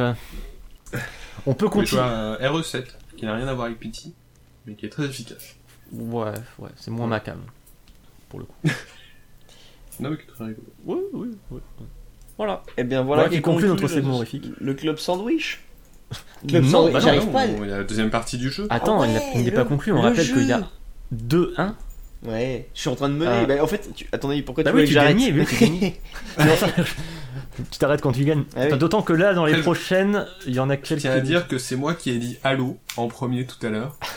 Bah. Et que comme un fourbe, T'as dit Juan 5. s'est approprié ma réponse. Euh, Bah ouais, Voilà. il faut savoir aménager ses réponses. donc on repart donc sur du 2-1 pour Fouane. Et là, je pars direct. La avec peur un de gros gagner. euh, je- Un gros là, attends, morceau. je remonte. Je remonte le son de Redbot. Oui, parce que là, on attaque avec un gros morceau. Euh, Blaze Blue. Non, Persona 4. tu piffes à mort là, non? C'est pas la musique de notre générique Non, non, c'est pas Daytona USA. Ok. Mais il y a ce côté Sega. Ah ouais, non mais laisse tomber, putain, mais j'en sais rien. Je sais plus le nom. Panzer l'heure. Non, non, non. Non, si, euh, Max, tu connais le nom. si, si, tu connais le nom. Je connais le nom. Yakuza 5. Non, non, non. Yakuza 4. non, c'est pas un très bon Yakuza jeu. 3. C'est pas un très bon jeu. Euh, Yakuza Dead Souls. Euh... C'est pas un très bon jeu. Ouais, c'est une série que tu apprécies, Fouane. Euh, non, c'est pas chez vous, c'est pas possible. Euh, Sonic, c'est Sonic euh, Colors. C'est un Sonic. So- euh, Sonic Lost World. Non. Sonic euh, Adventure 2. Non, c'est pas Sonic Adventure Sonic ni Adventure, Adventure. 2. Euh, c'est. Sonic euh, Anniversary. Sonic Heroes. euh, Non. Putain. Euh... Oui, il s'appelle. Sonic euh, épi- ouais, et 4 épisode 1. Sonic 4 épisode 2. Non. Ils ont sorti un épisode 2 Bah, je pense. Sonic Generations. Non, j'ai dit que c'était pas un très si, bon mais jeu. non, c'est pas un très bon jeu. Sonic. euh, Euh, Sonic. Euh, Sonic Boom. Non. c'est c'est quoi Sonic avec le loup-garou là? Sonic et le loup-garou. Euh, Non, Non, c'est pas le loup-garou. Sonic and the Secret Ring. Sonic 2006. Oui Non, c'est Sonic Putain. 2006, oh, putain. Je veux le titre complet. Le vrai titre. Sonic the Hedgehog. Sonic euh, euh, the Hedgehog 2006. Non, c'est Sonic the Hedgehog. C'est tout. Oui, non, non, mais deux attribue-moi le point. Deux partout. Merci. Ah non, mais non. Attends, j'ai dit le vrai titre, je suis désolé. Oui, mais. mais non, mais euh, j'ai dit la réponse. pas la. Non, je peux pas le savoir. Bien joué. Moi, si je peux voler des points, Putain, ça on me les a dérange pas. tous dit. On les a tous dit. Ah non, vous avez pas dit euh, Sonic Brotherhood, Ah oui. le Oui, jeu, Ça me paraissait un Mais peu. parce- le jeu de pour BioWare, de, Hein de la Game Boy quand même. Ah de la ouais, DS, ça le existe. RPG ça. Sonic DS de BioWare. Ouais, mais c'était, c'est, c'est pas un bon jeu ça? Moi, j'en sais rien. Je... Euh, en tout cas, les musiques sont pas très bonnes. D'accord. Oui, bah donc voilà. Les musiques sont horribles. Euh, mais tu sens vraiment que c'est le jeu qu'ils ont fait euh, entre le rush de Mass Effect 2 et de Mass Effect 3. ils ça étaient là en pouvait pas mode, être une, les couilles, quoi. un jeu, euh, vu que c'était, c'était des jeux sur portable qui faisaient euh, BioWare là. Euh, le Dark Brotherhood, ouais. Ouais, donc ça pouvait pas être sur portable, la musique. Non, mais sur portable, sur DS. Ouais, mais non, mais la DS elle fait de la pas ce son là. Oui, non, mais il y a des jeux DS qui ont des bien meilleures musiques que. Ah que oui, ça. non, mais c'est, différent, mais là tu vois, ça, je sais pas, ça faisait, pas, oui. ça faisait pas DS. Oui, ça faisait pas des. Non, non. bon, eh bien, 2-2, Ah là là, on passe tout de suite. Yes. le stress est insoutenable. Montez un petit peu le son, ça démarre. C'est. On dirait Hitman aussi. ça. Hmm, Alors, je n'ai pas raté mon copier-coller. Non, mais c'est pas Hitman. Oh Oh, qu'est-ce que c'est? Euh, Attends. Euh. Là, je suis sûr que je connais. Alone in the Dark. Non. Putain, c'est vrai que les musiques de Lonely Dark, elles étaient tellement bien. Attends, attends, attends. Ah putain. Oh putain. Ah, mais je. Ah Ah non, c'est affreux, je déteste la sensation Ah, d'avoir- c'est Horizon, Horizon. Oui. Ah putain. oui, oui, je les ai entendus récemment. Et... Ah, je suis C'était tellement parfait ce. Putain, c'était pas mal, mais je m'en souviens pas. Horizon. Ah non, mais. Bien joué. Les, les musiques d'Horizon sont cool. mais c'est- Ah bah, je me souviens que du thème principal et de celui-ci. Je, je suis dégoûté parce que c'était, je l'avais vraiment sur le. Tu sais, je, je, je entendais la musique quoi, et impossible de remettre la. Sur le bout de la langue. Ouais. Bien Alors, joué. attention. 3 Le prochain, du coup. euh, si Max le trouve, tu vas prendre un sacré avantage. D'accord. Euh. Ça me va. Et là, Je vais le trouver. et là, Oui. je me fous pas de votre gueule. Ça veut dire que c'est un Là, bon ça, jeu là, ça va être une question de rapidité. Ah. Écoutez bien. Je veux une, ré- une réponse complète. Euh, Monkey Euh, Island le- Monkey Island of Monkey Island. J'ai dit le titre Oh, en entier. Secret Non, en of entier, en entier, en entier. Euh, bah, ah, alors attends, c'est euh, The Secret Ah non, of Monkey euh, Island, The, Revenge, The Luck Revenge. Non, Non. Ça s'appelle pas. Ou Euh, c'est spécial édition Le titre complet, je veux tout, du début à la fin. Spécial édition. The Secret of Monkey Island, spécial édition. Oui, T'es un connard. Fouane l'a dit. T'es un connard, j'ai dit en premier. Non, t'as dit juste spécial édition, t'as pas dit The Secret of Non, mais j'ai Island. dit Monkey Ouais, je Island. m'en fous, j'ai dit Monkey Island en Mais je premier. le complet. Moi, je, je, moi, je dirais égalité. Parce que c'est ça ce que Ah tu oui, de toute façon, monsieur. il égalise. Il y a trois partout. Et tout va se jouer sur le dernier thème. Sac à merde. Et là, attention. Tu, tu as donc bien reçu mon, mon chèque, hein, DL. On est d'accord? Et là, attention, c'est du beau thème. D'un beau jeu.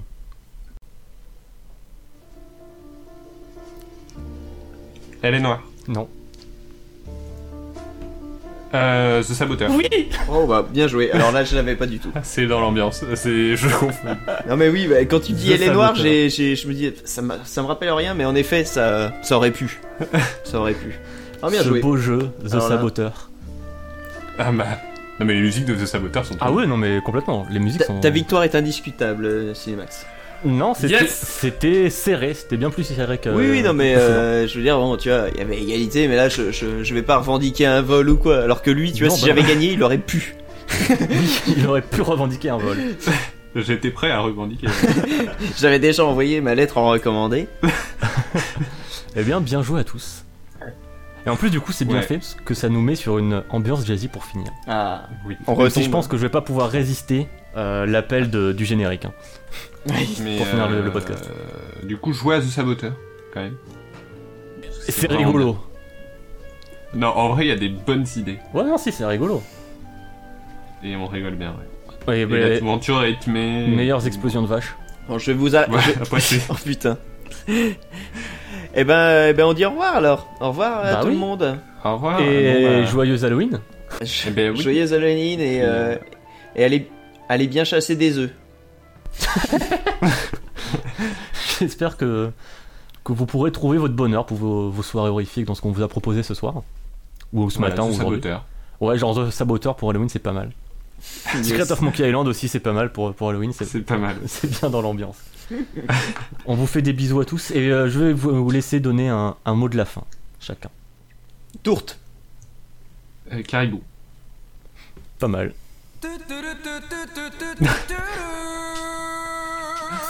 J'avoue.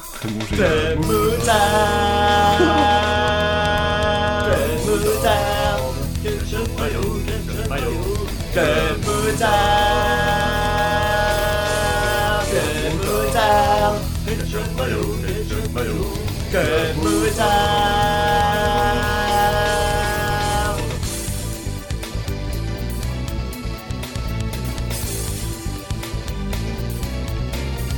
Que Noël. Fête de maillot, fête de maillot, down. Noël.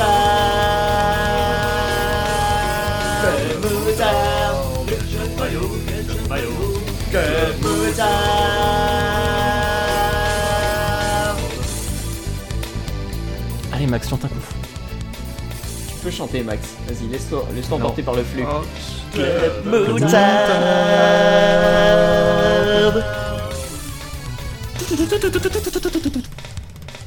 Cette batterie.